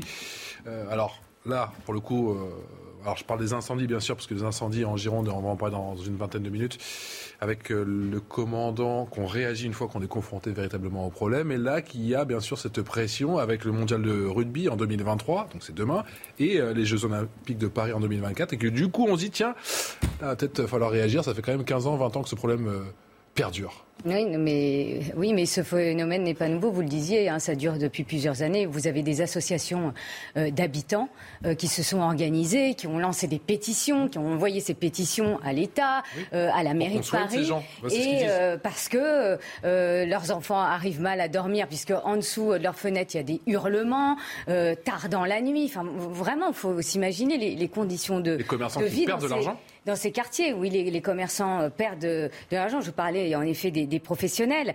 Et, puis, oui, il y a un contexte, c'est-à-dire que les JO, euh, euh, les JO de 2024 arrivent à grands pas. Avant, vous le rappeliez, il y a bah, la Coupe du Monde du rugby. Et, et oui, en termes d'image. Oui, parce que c'est une question de santé publique, c'est une question, et là je reviendrai sur le consentement, euh, l'obligation de soigner, parce que je trouve ça intéressant, donc question de santé publique, mais, euh, mais aussi une question d'image une question d'image. Euh, quand vous avez euh, tout un quartier, euh, enfin, ou tout un, endroit où vous avez des tentes, où on voit des, gens se, droguer, avant c'était dans le jardin des où du coup les familles ne pouvaient même pas aller faire un tour avec leurs enfants, ou même faire une promenade, et pas, forcément quand vous êtes parent, ça pose en effet un, problème de vivre ensemble, je le rappelais, mais également d'image. Et donc quand vous avez des événements euh, qui rayonnent à l'international, eh bien, si ce type d'image euh, est diffusé euh, sur les réseaux sociaux ou ailleurs, d'ailleurs, j'allais dire, c'est pas, c'est pas vendeur. C'est pas vendeur pour la France. Je reviens rapidement sur cette question du, consentement qui est, qui intéressant par rapport à l'obligation de soigner les consommateurs de, de crack. Mmh euh, Alexandre de Viecchio disait bah, on ne peut pas euh, obliger euh, à soigner ces personnes. Mais je rappelle que quand il a fallu euh, nous faire euh, vacciner, c'était une question de santé publique et on nous a obligé. Notre consentement, on ne nous l'a pas demandé. Donc euh, là, la question, elle peut se, elle peut ça, se mais poser. Il y en a qui ne sont pas vaccinés. Ouais. On, on, est bien d'accord. Oui, il y en a qui ne sont pas vaccinés aujourd'hui. oui, D'ailleurs, bah, ça fait l'objet de débats oui, sur les soignants, cas, sur les pompiers. Ce n'était pas une obligation, mais c'était euh, une incitation assez Une forte. incitation. Ah oui, je n'ai Oui. pas, j'ai parlé d'obligation, non, je crois pas. Ah, je, bah non, c'était pas une obligation, mais c'est une incitation assez forte Oui, qui fait que si vous n'étiez pas vacciné, bah vous pouviez pas vivre normalement. Euh, je l'ai Et je l'ai là, dit, pour inciter, pour inciter des, des craqueux à se faire, Euh, donc à on est plus dans l'incitation. Non, on est Enfin, même, mais je pense qu'on doit plus être dans l'incitation. Moi, j'ai dit, on, on- on ne peut pas les obliger, mais pour le déplorer, euh, dans l'état actuel de la loi, mais je pense qu'on devrait les y obliger, vu le risque qu'ils font courir à la société. C'est la moindre des choses, et en plus, c'est leur rendre service. hein. Moi, je- que c'est pas du tout une mesure euh, anti-humaniste qui porterait atteinte à leur dignité. Euh, bien au contraire, c'est une manière de les sauver et de protéger la société. Donc là, le, le- le droit doit évoluer là-dessus, et le législateur doit prendre ses responsabilités. en avant, s'il vous plaît, les images qui font froid dans le dos, on en parlait tout à l'heure. Gérald Darmanin dénonce des violences insupportables. Trois policiers lynchés par une cinquantaine d'individus. Ça s'est passé dans le quartier lyonnais de la Guillotière, Maureen Vidal. Trois policiers en civil violemment agressés par une cinquantaine d'individus. Les faits se sont déroulés hier soir dans le quartier de la Guillotière à Lyon. Après avoir été témoins du vol à l'arraché d'un collier, les policiers entament une course-poursuite et tentent d'interpeller un homme. Ils sont alors victimes de coups de pied, de coups de poing, ainsi que des jets de gaz lacrymogène. Deux d'entre eux ont été blessés. Pour l'UNSA Police, ce qui importe, c'est d'abord ben, d'avoir une pensée pour nos collègues qui effectivement ont été blessés, hein, puisque l'une d'entre elles a quand même 7 jours d'ITT et le deuxième collègue a 2 jours d'ITT. Hein. Pour certains, le quartier de la Guillotière à Lyon est devenu une zone de non-droit. Et la police est vue en fait comme une bande rivale, est vue comme un envahisseur. Et donc vous avez un phénomène où vous, refusez qu'une autre autorité que celle qui a été mise en place dans ces zones-là euh, arrive, vous fasse concurrence. Et c'est pour ça que vous vous retrouvez avec des zones, avec des lynchages, avec des pièges, avec des, euh, avec euh, voilà, avec tout, tout ce qu'on connaît malheureusement. Et donc il faut traiter ça pas comme un fait de délinquance classique, mais comme un fait de société, un fait civilisationnel. Le suspect, connu des services de police, est toujours en fuite. Une enquête a été ouverte et confiée à la sûreté départementale. Mathieu Vallet, réaction notamment des faux polices municipales. Un drame va se produire malgré le lancement d'alertes sans effet depuis trop longtemps. On attend quoi? Bah, D'abord, la priorité, c'est d'expulser les voyous étrangers qui commettent des infractions en France. Parce que c'est le contribuable qui passe à la machine, des policiers qui trinquent de cette violence habituelle et quotidienne qui malheureusement est banalisée par l'absence de réponse pénale ferme. Moi, je vais vous dire, ça coûte trois fois aux contribuables. Parce que d'abord, les policiers qui luttent contre ces mêmes voyous, qui font les mêmes infractions et qui ne se permettraient pas de faire euh, chez eux ce qu'ils font en France, ça coûte du policier. Ensuite, quand on les interpelle, qui sont présentés à la justice, ça coûte des magistrats, ça coûte de la procédure, ça coûte des papiers. Et ensuite, quand on les met en prison pour le peu qu'ils sont incarcérés, ça coûte une place de prison, du personnel pénitentiaire, ça coûte aux contribuables de faire fonctionner le service euh, de la justice et pénitentiaire. Donc, écoutez, il faut être clair. Les règles les plus simples et les plus claires sont les plus respectées parce que les mieux comprises. Quand on vient en France, que ça soit de manière régulière ou irrégulière, et qu'on fait des infractions, qu'on fracasse des gens, et surtout des policiers, eh ben, il faut qu'ils rentrent chez eux. Et moi, j'attends du politique qui mette toute la volonté. Karim Zeribi parlait que pour le crack, en un an, il y avait une volonté politique. Ben, moi, c'est là où j'attends la volonté politique de faire accepter par les États d'origine l'acceptation de leurs voyous qui leur appartiennent. Voilà, c'est ça la première priorité. Et pour le crack à Paris, on est sur le même sujet. Les mots doux, dont on appelle en fait par ce surnom les dealers qui vendent du crack. On sait qui ils sont, on sait d'où ils viennent quand ils font des cuisines en Seine-Saint-Denis, quand ils font des cuisines au nord de Paris. On les interpelle, on les démantèle. Et malheureusement, vous savez qu'à Porte de la Chapelle, il y a quasiment plus de problèmes parce qu'on laisse en permanence des CRS et des policiers de la préfecture de police de Paris. Donc si on ne veut pas utiliser d'effectifs, si on ne veut pas utiliser des moyens au profit... C'est pas forcément, je vous coupe, hein, c'est pas forcément ce que disent les riverains. Ils sont, bah, sont pas forcément rassurés quand ils voient... Je suis allé, je suis à la à Porte de la Chapelle, donc euh, je suis pas hors sol. J'y suis allé. Je dis pas vous êtes hors sol, je dis que, que, certains habitants ne sont pas forcément rassurés parce qu'ils voient qu'il y a encore des problèmes. Euh, miracle, effectivement, elles n'existent pas. Maintenant, on a des pistes. Pour la réponse pénale, on les fait suffisamment sur le plateau pour le dire. Les peines planchées, les peines minimales, les 40 places de prison. Et pour les étrangers qui commettent des infractions, en plus, c'est une insulte pour ceux qui sont de nationalité étrangère et qui respectent nos lois. Et en plus, lorsqu'on leur demande à eux d'être réglo, d'avoir des papiers et de se mettre en conformité de la législation française, ils le font sans difficulté. Ne pas expulser ces voyous étrangers, ne pas les condamner sévèrement et faire en sorte qu'ils respectent nos lois de la République, c'est faire une insulte à ceux qui les respectent et qui viennent dans notre pays en toute sérénité et avec des intentions louables, que ce soit pour l'éducation, que ce soit pour le travail ou que ce soit pour vivre avec leur famille. Trois policiers donc euh, lynchés véritablement, deux qui sont euh, blessés. Regardez cette séquence.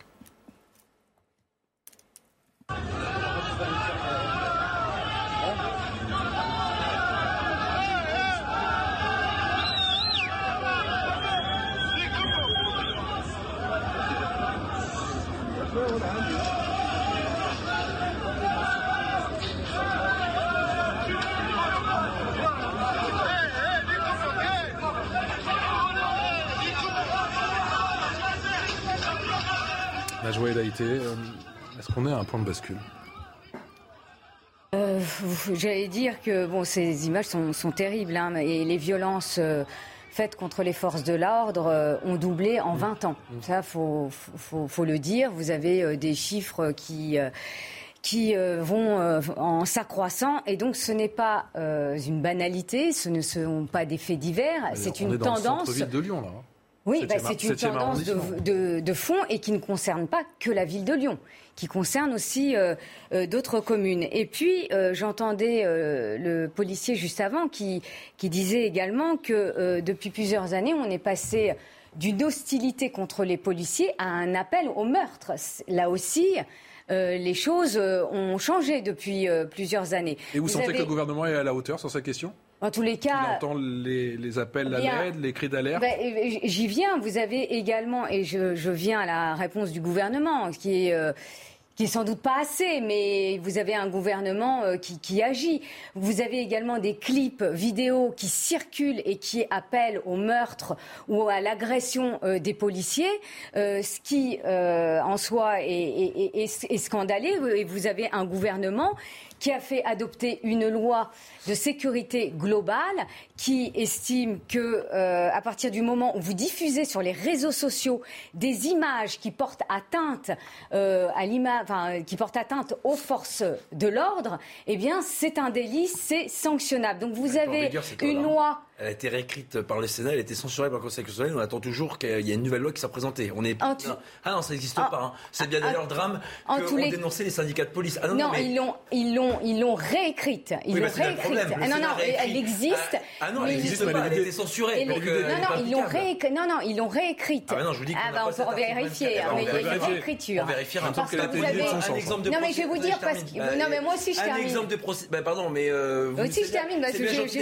Mais moi, j'ai pas encore une procédure judiciaire diligentée avec cet article 24. C'est bien le drame de notre société que le Sénat l'a réécrit, qui a été Elle l'a réécrit. Mais oui, mais qui a été censuré par le Conseil constitutionnel. Bah, en tous les cas, en tous les mais cas. elle n'a pas été représentée. Eh ben, on va voir. C'est à ah bah, vérifier. Bah, écoutez, c'est à vérifier. On attend avec impatience. Non, mais en tous les cas, c'est non, non. En tous les cas, c'est à vérifier parce que en effet, elle a ah, été réécrite. C'est clair. Non, on, on peut Elle a été réécrite et censurée. Bah, on peut, on. Mais elle n'a pas été représentée. Ah on va voir. Eh je veux dire, moi, c'est pas l'information. Non, c'est pas ça. C'est pas l'information que j'ai, mais en tous les cas, je poursuis. Je poursuis puisque, comme vous le dites, je suis de votre côté, donc je. Je poursuis.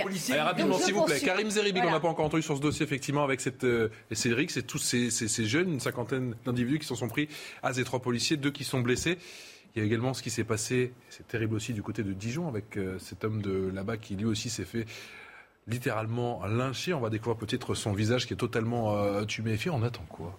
Non mais loi ou pas loi, euh, il y a deux phénomènes euh, sur lesquels on peut et on doit agir très vite euh, dans ce genre de situation. D'abord, un, sur le rapport de force comptable. Je suis désolé, mais les fonctionnaires de police, il faut arrêter de les envoyer sur des sites à 2, à 3, à 4, de, où on sait qu'en face, il va y avoir une cinquantaine de délinquants. Et, et, et on le sait. Parce qu'on sait que la guillotière, donc c'est pas nouveau ça aussi. Hein. C'est un peu comme le, le, le, problème du crack, mais euh, avec une autre version. C'était effectivement qu'il y a un dossier des gens qui, qui, qui, qui, tirent des sacs à, à l'arraché, euh, qui font des colis à l'arraché. Il y a une délinquance donc, qui, qui gravite autour de, de cet espace-là, qui ne peut pas nous amener à estimer que 3, 4 policiers donc, euh, pourront faire face à cette délinquance. Donc moi je dis, les effectifs de police, ça doit pas être un sujet tabou. Et dans une société où la violence augmente, dans une société où on a des bandes de, qui s'organisent telles des bandes rivales aux forces de l'ordre, mais qui tendent des guet-apens aux sapeurs-pompiers, qui tendent des guet-apens euh, aux, aux, policiers, mmh. de, qui terrorisent des quartiers. Il faut un rapport aux forces comptable. Ça veut dire qu'il va falloir mettre en place des effectifs, donc avec du bleu, durablement sur certains territoires. Ces voyous, c'est eux qui doivent se cacher. C'est pas les policiers qui doivent tenter de venir en civil pour en attraper un ou deux. Donc, et là, effectivement, le compte n'y est pas. Il faut qu'on effectue des recrutements. Le gouvernement l'a entamé. Donc, il faut poursuivre. Et puis de l'autre côté, justice en temps réel. Là, on a des images. Donc il euh, y a des gens qui sont identifiables. Ouais, bah, mais si demain on met la main dessus, est-ce qu'on va les renvoyer dans 6 mois ou dans 8 mois à une convocation policière euh, de justice Ou est-ce qu'on va avoir une justice comparution en temps réel? Il faut une justice en temps réel. Comparution immédiate, sanction immédiate. Si on ne fait pas ça, des fonctionnaires de police sur le terrain en nombre qui puissent faire face aux voyous. Et deux, une réponse judiciaire rapide avec une sanction claire à la clé. Je suis désolé de vous le dire, ce ne sont pas les délinquants qui ont peur. Le 21, c'est le camp de la police. On est le 21 juillet, Alexandre Devecchio, on a quand même le sentiment que ça monte crescendo tout ça quand même. Non, mais c'est très impressionnant parce qu'il y a quand même un élément, moi, qui me, qui me choque profondément.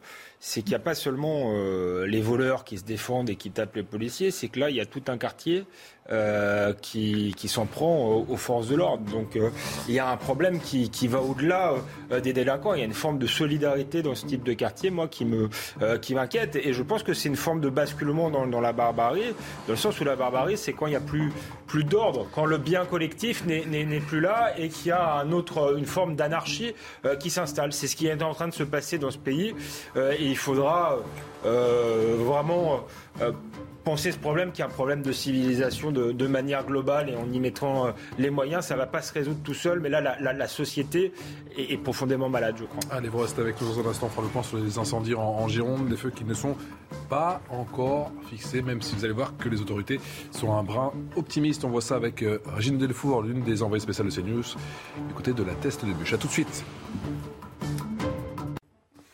19h passé de 1 minute, on est ensemble jusqu'à 20h. Merci encore de nous à rejoindre sur le plateau de Punchline. Pour CNews, on est toujours avec Alexandre Devecchio du Figaro, avec Karim Zeribi, consultant CNews, avec Najwa Elaïté, qui est vice-présidente de Territoire de Progrès, et avec Eric Brocardi. Bonsoir, mon commandant. Vous êtes porte-parole des sapeurs-pompiers de France. On fait bien sûr un point, un large point sur la situation de ces feux, de ces méga feux en Gironde. Ça s'arrange, mais c'est loin, encore loin, très loin d'être gagné. On fait le point juste après le journal, les principales informations avec vous, mon cher Mathieu Rio. Bonsoir Patrice. C'est la traditionnelle visite du président de la République au Tour de France. Emmanuel Macron était présent pour la 18e étape à Hautacam dans les Hautes-Pyrénées. C'était la dernière étape en altitude à trois jours de l'arrivée à Paris. En cette occasion, le président a loué le patrimoine français. Écoutez-le. C'est le patrimoine français, c'est le patrimoine des paysages, de notre histoire, et puis c'est le patrimoine sportif. Euh, je pense que ce qu'on a vu durant ce tour, ça nous a aussi rappelé les mano à mano mythiques qu'on a, qu'on a vu enfant ou qu'on nous a raconté ou qu'on a vu dans les archives. Et donc oui, c'est, je crois qu'il y, a tout ça. Et donc il y a un attachement parce que c'est un rite. Le mois de juillet, c'est être sur les routes. Pour beaucoup de gens, c'est une manière de, faire, de, de passer les vacances. C'est un rendez-vous euh, qu'on ne peut pas manquer. C'est épique sur le plan euh, sportif. Je crois que c'est ça la première chose. Et puis la deuxième, c'est ce patrimoine français. Voilà, ces paysages comme les paysages pyrénéens, mais tous les paysages de France qui sont parcourus. C'est une fierté. Je sais que beaucoup de nos compatriotes suivent le tour pour redécouvrir le pays. Et c'est une forme voilà, de, de, de voyage à travers nos paysages, notre histoire et cet attachement. La surpopulation carcérale, un mal récurrent dans les prisons françaises. Le gouvernement prévoit la construction de 15 000 nouvelles places pour 2027. Mais est-ce suffisant? L'état des lieux avec Mathieu Devez. C'est une promesse du gouvernement. Nous agirons pour que chaque, peine prononcée soit exécutée et pour lutter contre la surpopulation carcérale. Une quarantaine d'établissements pénitentiaires, 15 000 places, seront livrées dans les prochaines années. Et pour cause, en un an, plus de 7000 personnes ont été incarcérées, ce qui porte à près de 70 000 le nombre de détenus en France. Mais dans le même temps, seulement 149 places ont été créées, pour un total de 60 775 places disponibles dans les prisons françaises. Résultat, il manque plus de 9000 places.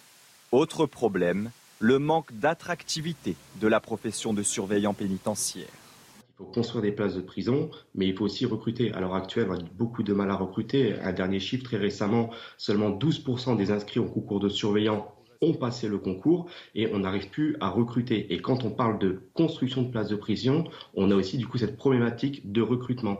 Selon lui, la prison doit être au centre des discussions des futurs États généraux de la justice. C'est un frein pour de nombreux Français en cette période de vacances. Le prix du carburant, il reste à un niveau élevé, 2 euros le litre en moyenne pour le samplon 98, 1 euro et 98 centimes pour le gazole. Le témoignage d'automobilistes à Marseille avec Stéphanie Rouquier. C'est douloureux pour un ouvrier comme nous qui travaillons jour et nuit avec ma femme.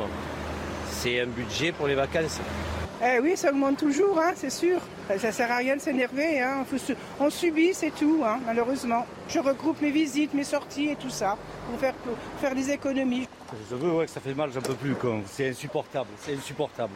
Insupportable. On n'a pas le choix. Hein. Je serre la ceinture, on renoue sur euh, tout, le reste. Quoi. Faire attention, on, on évite certains déplacements. Forcément, on met. Hein. Mais bon, c'est sûr que ça fait mal. Ouais. Joe Biden testé positif au Covid-19. Âgé de 79 ans, il ne présente que des symptômes légers selon la Maison-Blanche. Pleinement vacciné, le président américain a commencé à prendre la pilule de Pfizer, le Paxlovid. Regardez son tweet. Les amis, je vais très bien. Merci de votre sollicitude. Je reste occupé. Fin de citation. Merci beaucoup Mathieu Mathieu. On vous retrouve bien évidemment à 19h30 pour un nouveau rappel des titres d'actualité.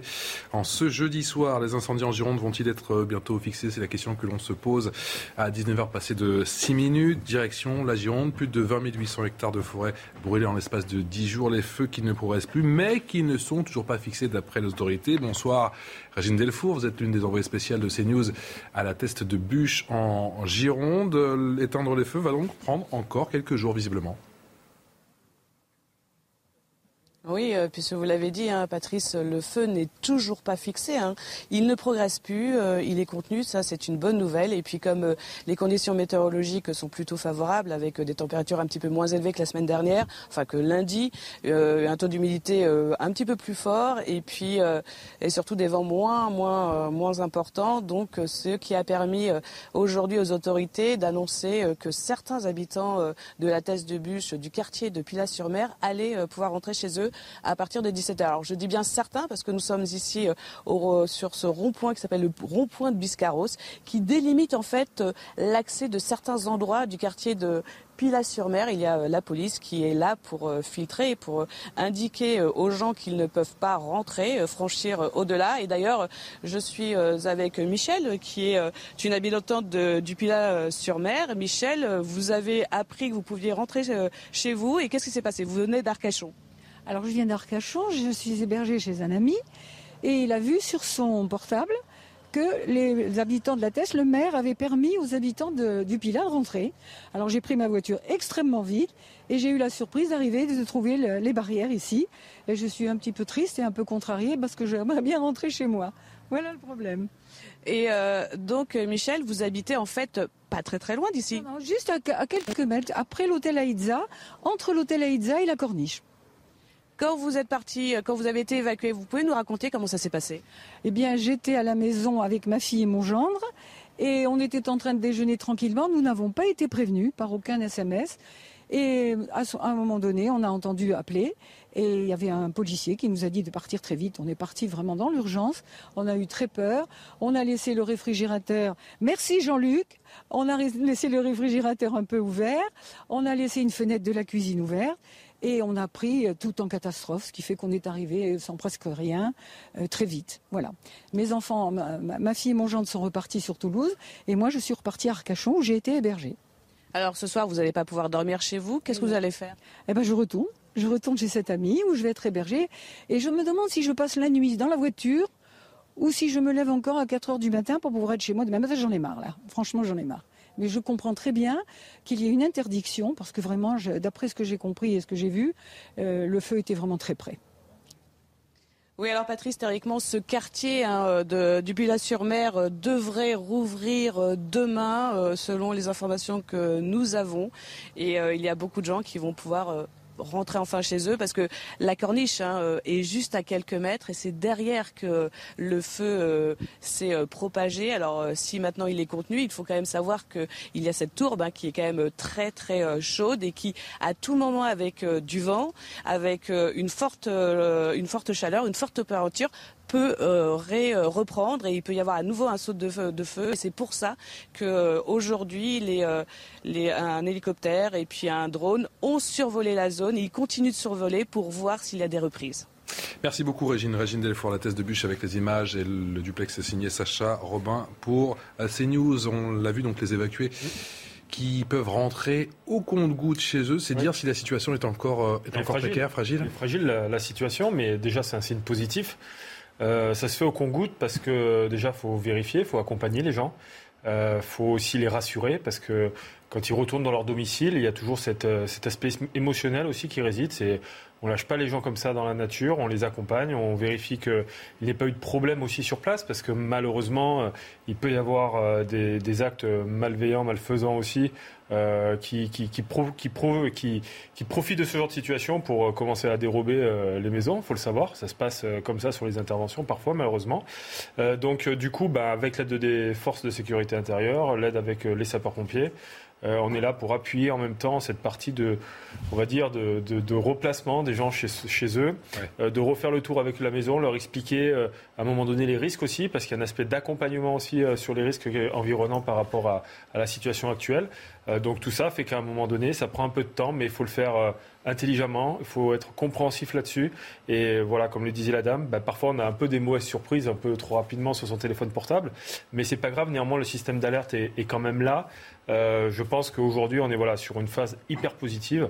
Il faut que ça dure. On a passé le plus dur, d'après vous, sur le plan opérationnel? Bah, Je pense que ça se lit déjà sur les, les visages et effectivement, le, voilà, maintenant on a, je dirais pas un boulevard, mais on, aperçoit enfin le bout du tunnel qui nous permet, hier avec voilà, et, président de la République, voilà, et d'engranger euh, derrière les, futures étapes qui vont permettre petit à petit de pouvoir euh, euh, s'assurer, voilà, de, à la fois du reploiement du dispositif, de le recentrer de manière beaucoup plus rationnelle, pour qu'au fur et à mesure on puisse avec le temps, et là ça sera très long, d'atteindre le palier de feu éteint. Avec une annonce, on l'espère, positive et des feux fixés, pourquoi pas. Voilà, mais avant le feu éteint, voilà. D'abord c'est feu, feu, euh, feu fixé, après on verra. De, demain, on va écouter le sentiment du maire de Landiras. Écoutez, c'était sur C12, pour lui l'intervention des, des forces aériennes est arrivée bien trop tardivement. Écoutez. Le chef de l'État nous a encouragés. Moi, je lui ai particulièrement parlé des moyens aériens parce que je pense, euh, et je le pense toujours, et je pense que je penserai encore, si les Canadaires étaient intervenus très très rapidement au moment de, la déclaration du feu, je pense qu'on n'en serait pas là. Que le feu a pris, il a, il a rapidement pris de l'ampleur. Euh, moi, je suis resté à côté du centre opérationnel, mais on n'a pas vu arriver les Canadaires. Les Canadaires ne sont arrivés que le lendemain. Vous dites que Jean-Marc Pelletan parle sous le coup de l'émotion ou qu'il a raison? C'est délicat aujourd'hui. C'est vrai qu'il y a la partie moyen aérien qui est beaucoup remise en question. Euh, aujourd'hui, il faut le souligner quand même, cette volonté du président de la République dans ce cadre-là, elle est forte. C'est normal, ce sont des moyens nationaux de l'État, euh, de la sécurité civile. Euh, néanmoins, on le dit, on le répète, les moyens aériens aujourd'hui, s'ils doivent être effectivement renforcés pour avoir une réponse opérationnelle à la fois nationale et européenne forte, il est nécessaire d'avoir cette participation européenne et globale. Je crois que de toute façon, un, avion, un, aéro, un aéronef, un ABE, comme on les appelle aussi, euh, sans les hommes au sol, ils ne font rien. C'est-à-dire qu'aujourd'hui, il faut bien comprendre que cette partie opérationnelle euh, de largage des, euh, de l'eau par les airs, aujourd'hui, elle ne peut pas se produire s'il n'y a pas les pompiers au sol et s'il n'y a pas une coordination entre le sol et les airs par, le, par les sapeurs-pompiers. Donc, elle est extrêmement complémentaire. Donc, dire qu'on va équiper aujourd'hui et renforcer la flotte aérienne, c'est parfait. Mais euh, si on ne contribue pas à renforcer le dispositif au sol dans les casernes avec des équipements, ça ne servira pas à grand-chose en fait, euh, parce qu'aujourd'hui, de toute façon, on sait que c'est l'ensemble du territoire national qui brûle. On a encore l'exemple flagrant de la Bretagne, et qu'à partir de là, il est nécessaire de revoir aussi l'ensemble de l'équipement des casernes. Mais ça, aujourd'hui, ça dépend des collectivités territoriales, des conseils départementaux, qui eux, à budget constant, doivent trouver des solutions. Et aujourd'hui, la Fédération nationale des pompiers de France ont des solutions et portent des solutions. Euh, déjà dans le cadre de la prévention, déjà c'est quelque chose qui ne coûte pas forcément cher d'avertir euh, la population, de mieux les former à la protection euh, civile, de mieux les former au risque. Le deuxième sujet, c'est de faciliter l'investissement dans le cadre de l'équipement des moyens de lutte à la fois contre les feux, mais aussi qui servent aussi aux inondations. Donc pour cela, des curseurs en essayant d'éviter aujourd'hui de faire supporter aux SDIS et aux conseils départementaux des taxes je vous mon commandant, parce qu'il y a eu des inondations justement euh, en début de semaine, hein, parce qu'on a parlé des feux, mais il y a eh quand ben, même des, zones qui ont été largement arrosées et il y a eu des inondations. Je, prends un exemple très simple, c'est que vous voyez les véhicules que vous voyez depuis quelques jours à la télé, eh ben, si vous revenez un petit peu en arrière, que ce soit au niveau euh, des inondations euh, dans le sud-est, dans le sud de la France ou dans le Gard ou autre, ben, vous allez vous apercevoir que ce sont les mêmes véhicules en fait. Parce que ces véhicules sont, non pas amphibies, mais ils résistent mieux à, des phénomènes d'inondation parce qu'ils sont en hauteur, ils permettent d'évacuer des gens, ils permettent d'être à la hauteur de certaines habitations de niveau R plus 1, euh, et ça permet aussi euh, de pouvoir pomper euh, parfois des zones qui sont extrêmement innombrables et dangereuses pour les victimes. Donc ça veut dire qu'un investissement qui est fait sur un CCF aujourd'hui, un camion citerne feu de forêt, c'est pas uniquement pour juillet-août, c'est pour tout au long de l'année. Donc globalement, l'investissement, il est pour certains, on a l'impression qu'il est à perte, mais néanmoins, aujourd'hui, on évalue la valeur du sauvé chez les sapeurs-pompiers, ce qui permet de dire que tout euro investi chez les pompiers, quelque part, on est gagnant aussi derrière, puisqu'on le répète et on le rabâche. Quand on fait de la protection de points sensibles, ça veut dire qu'on protège des maisons sur lesquelles les assurances ne viendront pas regarder ce qui a été détruit. Emmanuel Macron, vous le disiez, promet des avions supplémentaires contre les feux, avec en toile de fond, bien évidemment, cette flotte européenne. Qu'en est-il vraiment? Combien ça peut coûter? Élément de réponse avec Jeanne Cancard. Depuis neuf jours en Gironde, les 2000 pompiers mobilisés nuit et jour luttent sans relâche contre les flammes. Un combat soutenu par une flotte aérienne française qui est l'une des plus conséquentes d'Europe. Alors comment est-elle financée? Je le dis pour toutes celles et ceux qui parfois critiquent l'Europe. L'Europe paye 100% de nos moyens euh, actuels, hein, les nouveaux qu'on achète. Donc l'Europe a du bon. Le chef de l'État fait ici référence aux futurs achats. Depuis 2019, la Commission européenne a en effet mis en place une flotte commune baptisée Rescue. En clair, les appareils appartiennent aux États, mais sont financés par l'Union européenne. L'année prochaine, une commande de deux Canadair doit être passée et financée par l'Europe avant d'être livrée à la France. Car en réalité, les moyens déployés en ce moment dans le pays ont été payés par l'État. La flotte aérienne française est notamment composée de 12 Canadair, des appareils qui sont capables de larguer 6 000 litres d'eau en quelques secondes et dont leur coût varie entre 20 millions et 30 millions d'euros à l'achat. Cette flotte comporte également 7 Dash, des avions qui ont pour mission de desservir du retardant pour limiter la progression du feu.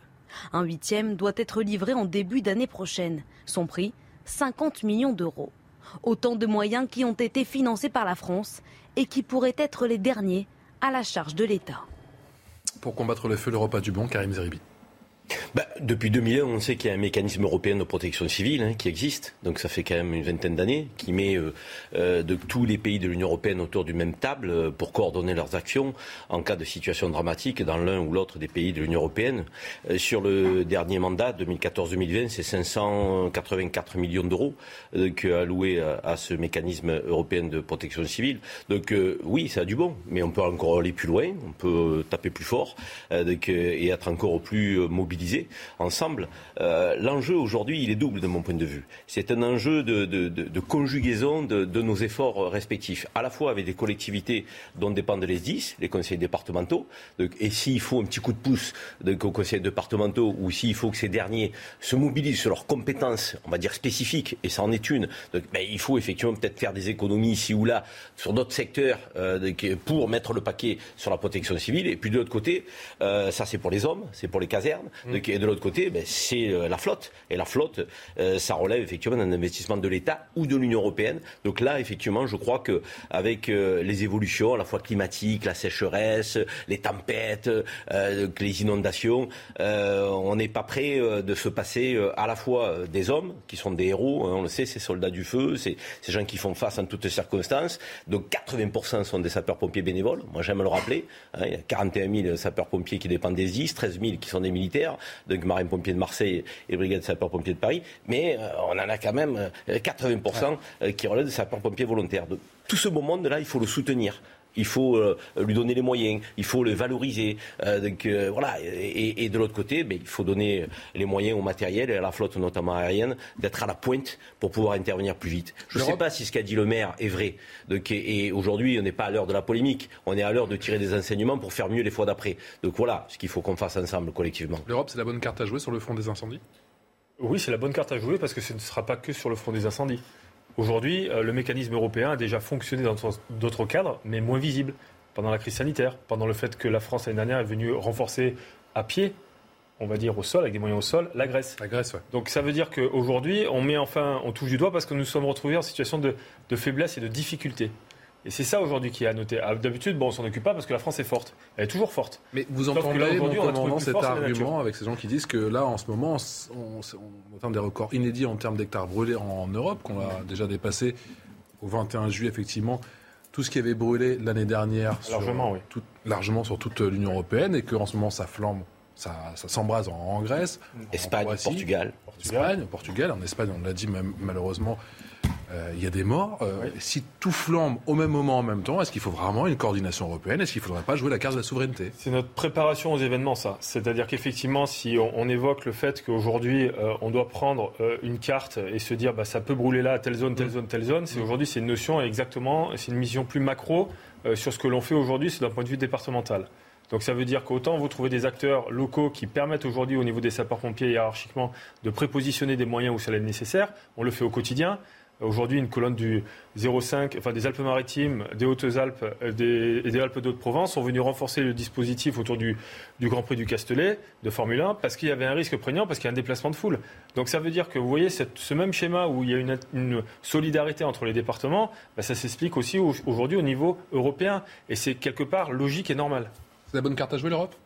Non, mais je pense qu'il faut servir de l'Europe quand euh, elle est utile, euh, et c'est bien de mutualiser les moyens, mais l'Europe doit euh, renforcer, je dirais, ce qui, ce qui existe déjà et pas suppléer aux, aux, faiblesses de la France. Le risque, c'est que de répéter l'Europe, l'Europe, l'Europe, c'est de compter euh, sur l'Europe et de ne pas compter sur notre propre force. Donc euh, euh, aujourd'hui, les sapeurs-pompiers français vont même souvent aider les autres pays européens et c'est très bien comme ça. mais le jour où il y a des incendies partout au même moment de grande ampleur, comme c'est déjà un peu le cas aujourd'hui, on ne pourra pas compter sur l'Europe. Donc il faut d'abord se, renforcer soi-même. Il faut, faire les deux en fait intelligemment. Et en même temps, on l'a dit, on l'a répété encore ces derniers jours, il y a aussi un problème d'attraction activité. Donc, mm. quelque part, l'Europe et effectivement les pompiers européens pourraient venir aider la, France. non, moi je crois qu'il faut quand même résoudre notre problème d'attractivité. Il ne faut pas attendre que les, euh, les, sapeurs-pompiers des autres pays européens. soient un plus. Non, mais, euh, comme le rappelait le président de la République, euh, même si c'est pas assez hein, en termes de moyens matériels, on est quand même la première flotte de sécurité. On l'a lapsus. Oui, exact. Ce n'est pas un flop. Euh, non, euh, joli lapsus, mais je, ne pense pas. Euh, donc, on est là, quand même la première flop. flotte. Oh, mais vous voyez, vous, m'induisez en erreur. donc, je la refais. donc, on est, on est là, jamais 203. on est la première flotte européenne à l'échelle de l'Europe. Bien sûr, on dispose de 12 canadaires, c'est exact, parce mhm. que le chiffre varie en fonction des lectures que je, que je fais, mais 12 12 Canadair, c'est bien sûr pas assez parce que on les utilise à l'échelle de notre pays, mais aussi, vous parliez de solidarité nationale, mais aussi européenne. Ces Canadair peuvent être aussi utilisés bah, pour d'autres pays qui subissent eh les mêmes incendies de forêt. On parlait de l'Espagne, du Portugal. Donc, au niveau des moyens matériels, bien sûr qu'il faut que ce mécanisme de protection civile à l'échelle de l'Europe soit mieux doté et plus euh, doté. D'ailleurs, le président de la République euh, en, a parlé euh, dernièrement.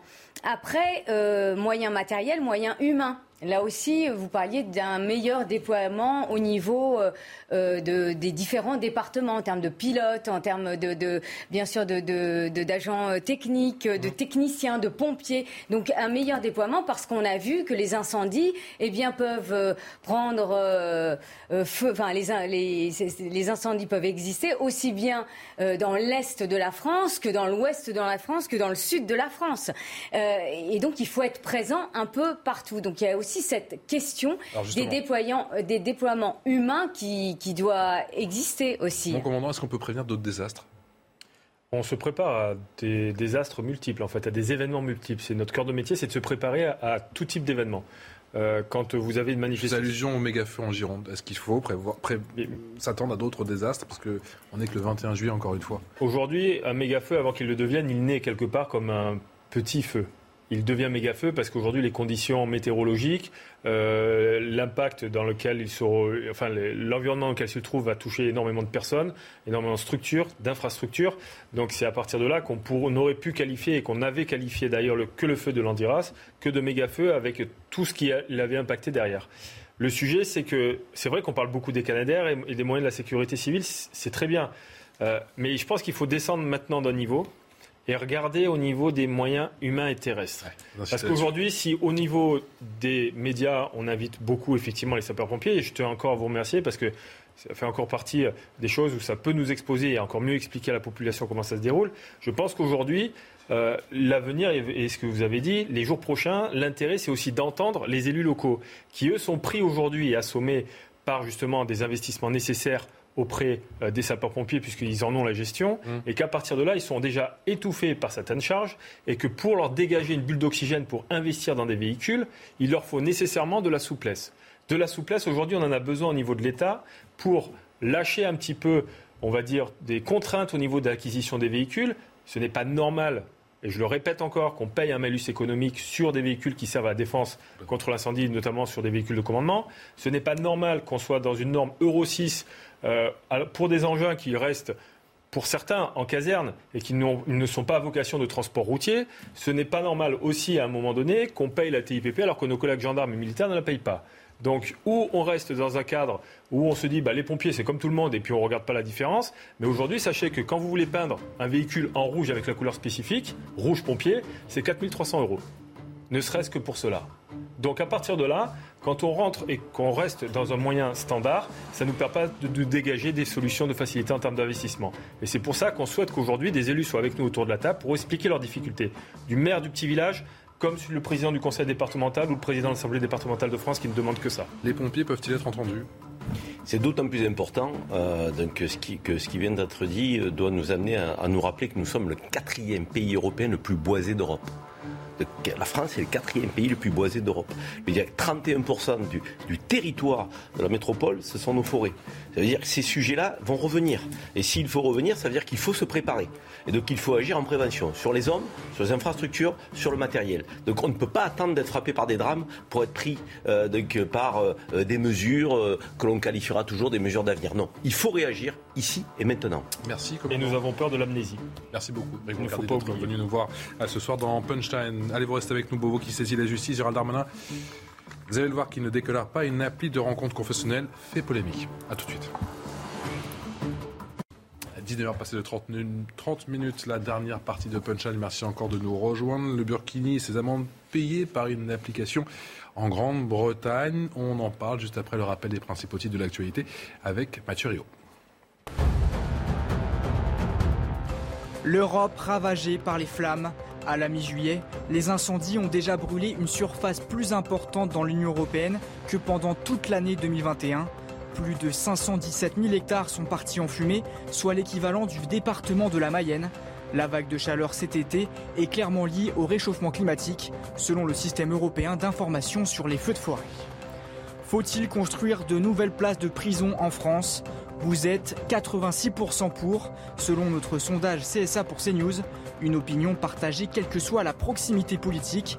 87% des sympathisants de droite y sont favorables, c'est 85% pour la gauche. Nouvelle victoire pour Jonas Vingegaard.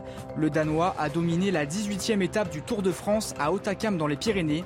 Il a distancé ainsi son seul rival pour la victoire finale, le Slovène Tadej Pogacar. L'écart très important, 3 minutes et 26 secondes, assure une sécurité à Vingegaard à 3 jours de l'arrivée à Paris. Mathieu Rio pour le rappel des titres, toujours avec Alexandre Devecchio, Karim Zeribi et Najwa Laïtek qui est vice-présidente de territoire de euh, progrès. On en vient donc à Beauvau qui saisit la justice, Gérald Darmanin qui ne décolère pas avec cette appli de rencontre confessionnelle qui fait véritablement polémique après avoir prétendu qu'il y avait un million de musulmans à Paris. Le site basé en Grande-Bretagne offre de prendre en charge des amendes pour port interdit du burkini en France. Voilà ce que dit euh, ce site. Regardez ces quelques précisions. Euh, Muse soutient 100% le droit de toutes les femmes françaises dans leur choix vestimentaire pour se baigner. C'est pourquoi cet été, nous vous rembourserons toutes les amendes pour port du burkini en France, à 25 000 euros euh, visiblement budgété pour rembourser toutes ces amendes. Réaction de Gérald Darmanin, c'était hier. Nous ne laisserons pas des organisations communautaristes structurer des dérives séparatistes au sein de notre République. Je signale ces agissements à la justice. Est-ce que ce titre euh, s'offre avant tout un bon coup de pub ou il y a une véritable volonté politique? La joie été. Je dirais les deux. Bon, déjà, la plainte du ministre de l'Intérieur a permis que le retrait de cette publication euh, par cette plateforme, enfin cette application euh, Muse, qui, euh, comme vous le rappeliez, est une plateforme de rencontre entre les musulmans. Alors oui, coup, coup, de pub, coup marketing, plutôt réussi puisque ça a fait parler de, cela en, France. ça a été d'ailleurs sur les réseaux sociaux le hashtag Free de Burkini était mmh. dans le top des tendances sur plus plusieurs réseaux sociaux, donc coup de marketing réussi.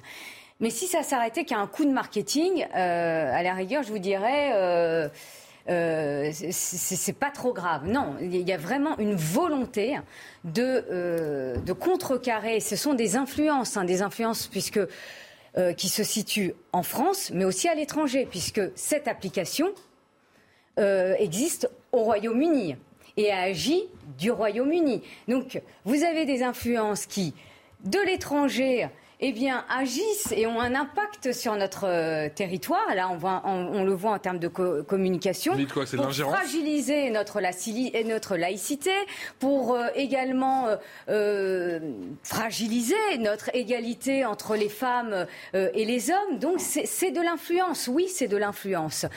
après, cette actualité, ce, cette application Muse ne le fait pas de manière innocente.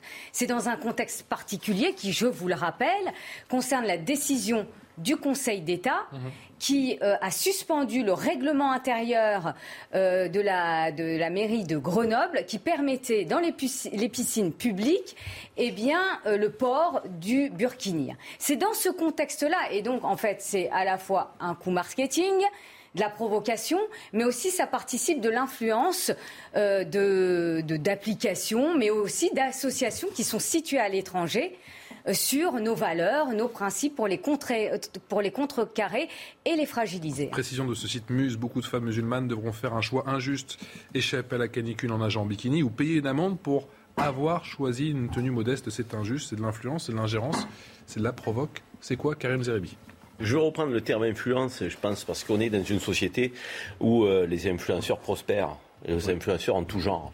Et là, effectivement, on a des influenceurs qui euh, euh, veulent euh, bah, déstabiliser notre approche républicaine dans le choix qui a été fait d'interdire le burkini, alors souvent pour des raisons d'hygiène, parce qu'on sait que sur la question de la laïcité, sur le plan juridique, c'est fragile et, ça ne tient pas, mais en tout cas pour des questions d'hygiène. La, la question, c'est on a aujourd'hui ces influenceurs qui incitent à des femmes à aller vers l'illégalité, puisque on, a des, règles qui indiquent effectivement que ça n'est pas permis dans une piscine, ce qui n'est pas le cas pour la plage, c'est encore autre chose, puisqu'on a vu que l'année dernière, il y avait des arrêtés de mer qui avaient été contrecarrés par le Conseil d'État concernant la plage. Donc oui, c'est une forme de, je dirais, de démarche d'influenceurs qui, de l'étranger, veulent remettre en cause notre approche républicaine, laïque, et, qui, d'ailleurs, s'est fait de Londres, hein, c'est pas un hasard. Hein. donc l'Angleterre, le modèle n'est pas du tout républicain laïque, c'est un modèle qui est juxtaposition de communauté, les signes religieux sont autorisés. Donc pour quelque religion que ce soit, quand vous intégrez la fonction publique euh, que britannique, qu'on a des fonctionnaires de police qui ont des sikhs, qui ont des coulards et autres, donc ils ont une culture, une conception, les anglo-saxons, qui n'est pas la nôtre. ils comprennent pas du tout notre conception. Ils comprennent pas du tout notre conception. Donc on a parfois des, des musulmans qui s'expatrient, des musulmans français dans ces pays-là, parce qu'ils estiment effectivement qu'ils peuvent vivre plus tranquillement leur religion. Mais là, qui est une forme d'ingérence d'influence euh, venant de ces pays-là euh, qui ont une culture différente de la nôtre. Encore une fois, je le rappelle, les anglo-saxons n'ont pas du tout notre approche républicaine et laïque. Oui, c'est une forme de provocation qui est faite euh, du lobbying c'est de publicité. Oui, moi je ne reprendrai pas le terme d'influenceur et de lobbying. On n'a pas affaire à Nabila, appelons un chat à chat. Il s'agit de, militants islamistes qui ont une stratégie. Euh, le burkini n'est pas dans le Coran, ça n'existait pas à l'époque. C'est effectivement un outil euh, de propagande, euh, un drapeau pour ceux qui veulent imposer une vision rigoriste de l'islam. C'est aussi un drapeau pour séparer les femmes musulmanes de, de la société occidentale. Et donc ça s'inscrit dans une stratégie concertée. Vous voyez bien que euh, les burkinis n'existaient pas il y a quelque temps et qui se, multiplient. Et euh, créer ce genre de site, enfin, euh, ce, genre d'annonce, c'est aussi une manière de, faire parler de soi, de lancer la, politique, la polémique dans la société et de renforcer peut-être le sentiment victimaire d'une partie des musulmans qui vont se sentir visés quand on, critiquera le, le burkini. Donc c'est quelque chose, à mon avis, d'élaboré. Peut-être pas cette entreprise euh, britannique, mais enfin, ça s'inscrit dans quelque chose qu'on voit euh, de plus en plus euh, souvent. Et l'influence ou le, la pression sur les musulmans est réelle. les sondages le montrent. Il y a la fameuse enquête l'IFOP qui montrait que 50% des jeunes musulmans plaçaient la charia avant les lois de la République. Et, sur le Burkini, il y a une enquête. Si, si, je, vais continuer. Il y a une enquête cet été qui disait que à peu près 70% des musulmans étaient favorables à ce que les, musulmanes puissent porter le burkini sans être embêtés. Alors, on parlait pendant la pause, pour rien vous cacher, avec Karim, qui me disait euh, Tu ne vois pas tous les invisibles qui sont contre ce genre de pratique. Si, je les vois. Je pense que c'est très important d'entendre plus fort euh, leur voix qu'ils se prononcent et qu'ils nous disent non, euh, pas en notre nom, pas au nom des musulmans. Nous, nous voulons nous intégrer paisiblement dans la société occidentale et nous n'avons que faire du burkini qui, en plus d'être tout ce que j'ai dit, une forme de drapeau identitaire, est un symbole de soumission de la femme.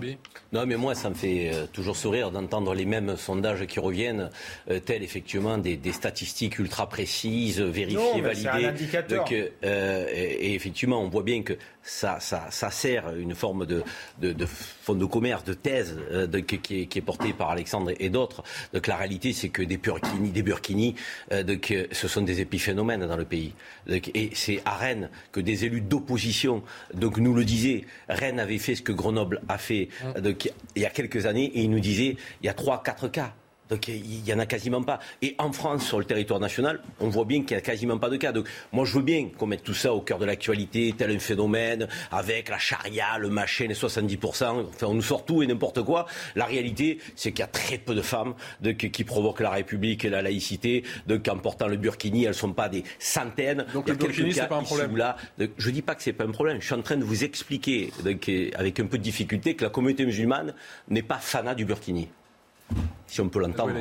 Oui, moi je partage les propos de, Karim Zeribi, c'est-à-dire que moi je suis française de confession musulmane. Alors quand Alexandre de Vecchio dit euh, il faudrait qu'on les écoute un peu plus, mais vous, vous, bah oui, ouais, mais il y en a d'autres. Il y en a, il y a pas que moi, hein, je vous assure. Mais il y en a hein. d'autres. Il y en a d'autres hein, qui je sont sais, je suis le premier à les soutenir toujours. C'est majoritairement notre image les musulmans de France. Hein. Complètement. Sauf que Karim, pardonnez-moi, pardonnez-moi, moi je connais vos idées, je suis, je suis absolument certain que vous êtes contre ce Burkini, mais je ne sais pas pourquoi vous le dites pas plus plus fort et que à chaque fois. Attendez, on le dit. attendez, à chaque débat, on, le dit. Hein. Vous, vous, vous, le dites. Lui, c'est plus compliqué. il se sent agressé à chaque fois.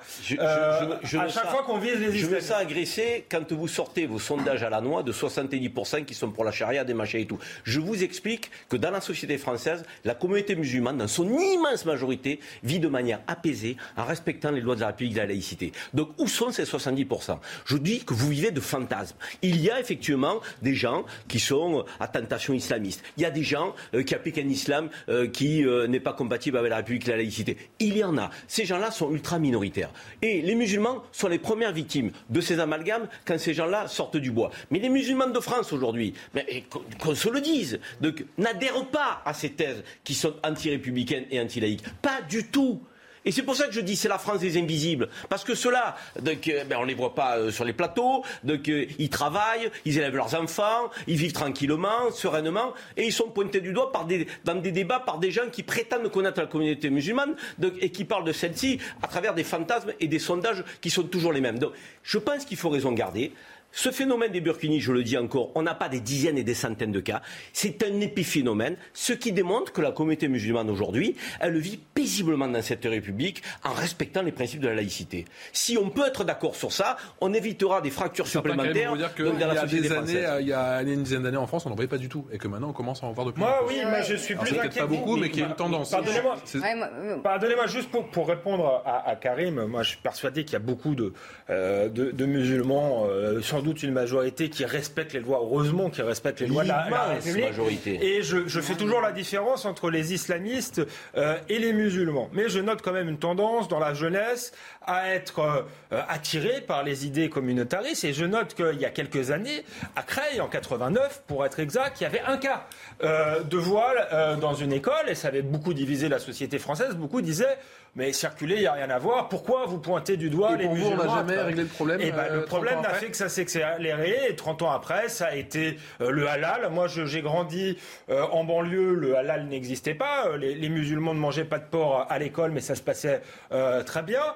ils se sont mis à réclamer du halal. Ensuite, réclamer ça, du halal. Ça a été, vous avez vu des manifestations de musulmans pour réclamer du halal L'halalisation de l'espace public est une réalité. Il y a eu la burqa et aujourd'hui, il y a le burkini. Donc, je constate que l'offensive des islamistes, encore une fois, euh, progresse et qu'il faut euh, être ferme face à cela. La Alors, moi, je, suis dans la nuance, c'est-à-dire que je suis à la fois. Euh, je, partage la République en marche. De Karim et, ceux d'Alexandre. Et je vais m'expliquer. bien sûr que la majeure partie des musulmans sont attachés aux, aux, principes républicains, mais, mais on ne peut pas nier non plus que dans certains territoires français, il y a une idéologie de l'islam radical hein, qui, euh, qui grignote euh, peu à peu les esprits euh, des jeunes et des moins jeunes, il, faut le dire. D'ailleurs, la, la première victime de cela, c'est l'école. C'est l'école. Quand vous avez à l'école des enseignants qui se censurent parce qu'ils ne peuvent pas de manière paisible euh, et sans euh, porter atteinte à leur vie ou, ou à leur euh, atteinte à leur intégrité physique, eh bien enseigner certaines matières, ce n'est pas normal. des cours de biologie, des cours de sport, ça c'est une réalité qu'on ne peut pas nier. Voilà, donc c'est là où j'ai des divergences avec Karim Zeribi, d'autant que je le, vis en tant qu'élu euh, local euh, en banlieue parisienne, où vous avez en effet des revendications alimentaires où on exige dans certaines cantines du halal. C'est une réalité aussi. Et ça, il y a quelques années, moi, en tant que Française de confession musulmane, je ne le voyais pas. Quand j'étais euh, toute jeune élève, euh, euh, il y avait vraiment un vivre ensemble où je ne voyais pas ces revendications alimentaires, identitaires, religieuses. Je ne les voyais pas. Aujourd'hui, ce n'est plus le cas. Et, cela, il faut, il faut, il faut surtout pas. Il y a une forme de pression communautaire, identitaire. vous le sentez ou pas je, je, pense qu'il est difficile dans le débat public aujourd'hui de faire la distinction entre une présence musulmane qui dérange certains, tout en respectant les lois de la République. Vous voyez, une femme qui porte le foulard donc, sur la voie publique, elle n'est pas euh, euh, dans l'illégalité. Mais pour autant, elle va attirer les regards avec de la suspicion. On va se dire, oh, il y a un islam islamiste qui progresse. Alors que cette femme, euh, c'est peut-être sciemment qu'elle porte son foulard dans son rapport à Dieu, comme pourrait le faire une femme juive, comme on le peut, sans qu'il y ait de lien avec l'islamisme. Mais là, on va plus facilement en faire un. et on a du mal à, distinguer cette, présence musulmane qui est là, qui est en France, effectivement, avec des générations qui sont pratiquantes pour certains, pas pratiquantes pour d'autres, et la tentation et les tentatives de certains groupes euh, d'islamiser euh, de l'islam qui est tout à fait compatible à la République laïcité. Et je pense qu'on a du mal à distinguer les deux. Et donc, souvent, on est dans une sorte de confusion. Un foulard, ah, c'est l'islamisme qui progresse. Euh, donc, euh, euh, à un moment donné, vous avez un musulman qui va peut-être parler de sa religion et de ses préceptes. Ah, il fait le ramadan il demande à, un jour de repos. Ah, il fait le ramadan. Ah, avant, ça n'existait pas. Oui, c'est vrai qu'il y a trois, quatre générations, vous aviez une présence qui était quasiment invisible parce que les parents qui arrivaient du bled, comme on dit, donc n'osaient rien. Ils étaient hyper discret, hyper invisible. Et puis aujourd'hui, on a des Français de confession musulmane qui disent mais tant que je suis en adéquation avec les principes de laïcité et les lois de la République, je n'ai pas à me cacher d'être musulman. Et donc, euh, je dis ce que je suis et j'applique ma religion tant que ça n'est pas incompatible avec la République de la laïcité. Et ça, aujourd'hui, certains ont un peu de mal avec ça. Donc, et ça les choque, ça les heurte, ça les alerte en disant ah, mais il y en a beaucoup plus, mais ils se montrent plus. Moi, je fais la distinction entre le comportement, qui est un comportement qui met à mal nos valeurs de la République et nos principes de laïcité, et cette présence musulmane qui, pour beaucoup, ne demande qu'à être banalisée.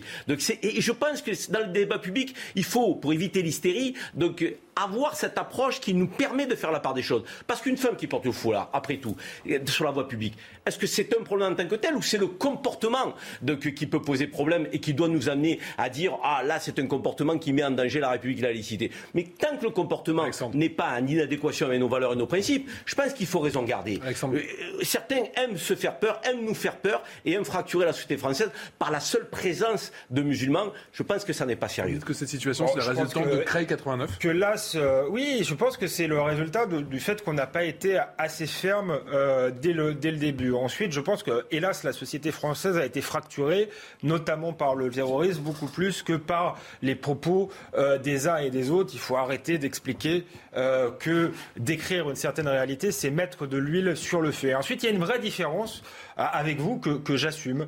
Moi, le foulard en tant que tel euh, me pose problème parce que ça heurte mes mœurs, ça heurte ma vision euh, de la femme. Donc mais pour toutes les femmes et toutes les religions On peut peut-être. Oui. mais, mais, vous savez qu'il y a des sœurs catholiques qui le portent. C'est pas pareil.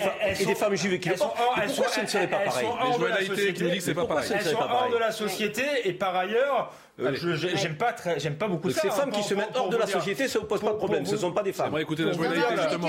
Non mais sur le, non mais sur cette question euh, du foulard. Euh, eh ben, moi le foulard, moi-même, je suis confession musulmane et puis il y a d'autres euh, amis qui le sont également et qui ne sont pas forcément euh, favorables au port du foulard. Mais après, j'ai envie de vous dire, euh, elles font ce qu'elles veulent. et, et, au-delà, c'est la liberté. Voilà, et au-delà de cela, c'est la liberté de conscience. C'est-à-dire qu'une femme qui porte le foulard, moi je vous parle pas de la burqa, je vous parle du foulard. Et eh bien à partir du moment où son visage est visible, elle a parfaitement le droit de porter dans l'espace public ah ce foulard. C'est la, c'est la laïcité, c'est la liberté de conscience qui est une liberté fondamentale. Ça dérange des gens comme Alexandre Devecchio. Qui est reconnue par notre qui est reconnu, s'il vous plaît, termine, c'est vous qui êtes pas qui est reconnu par notre constitution et qui est reconnu par la Convention européenne des droits de l'homme. Euh, et, donc c'est un c'est un droit euh, fondamental. Après après je vous dis, moi je je suis je je suis pas fervente défend euh, ou euh, défenseuse de, du voile.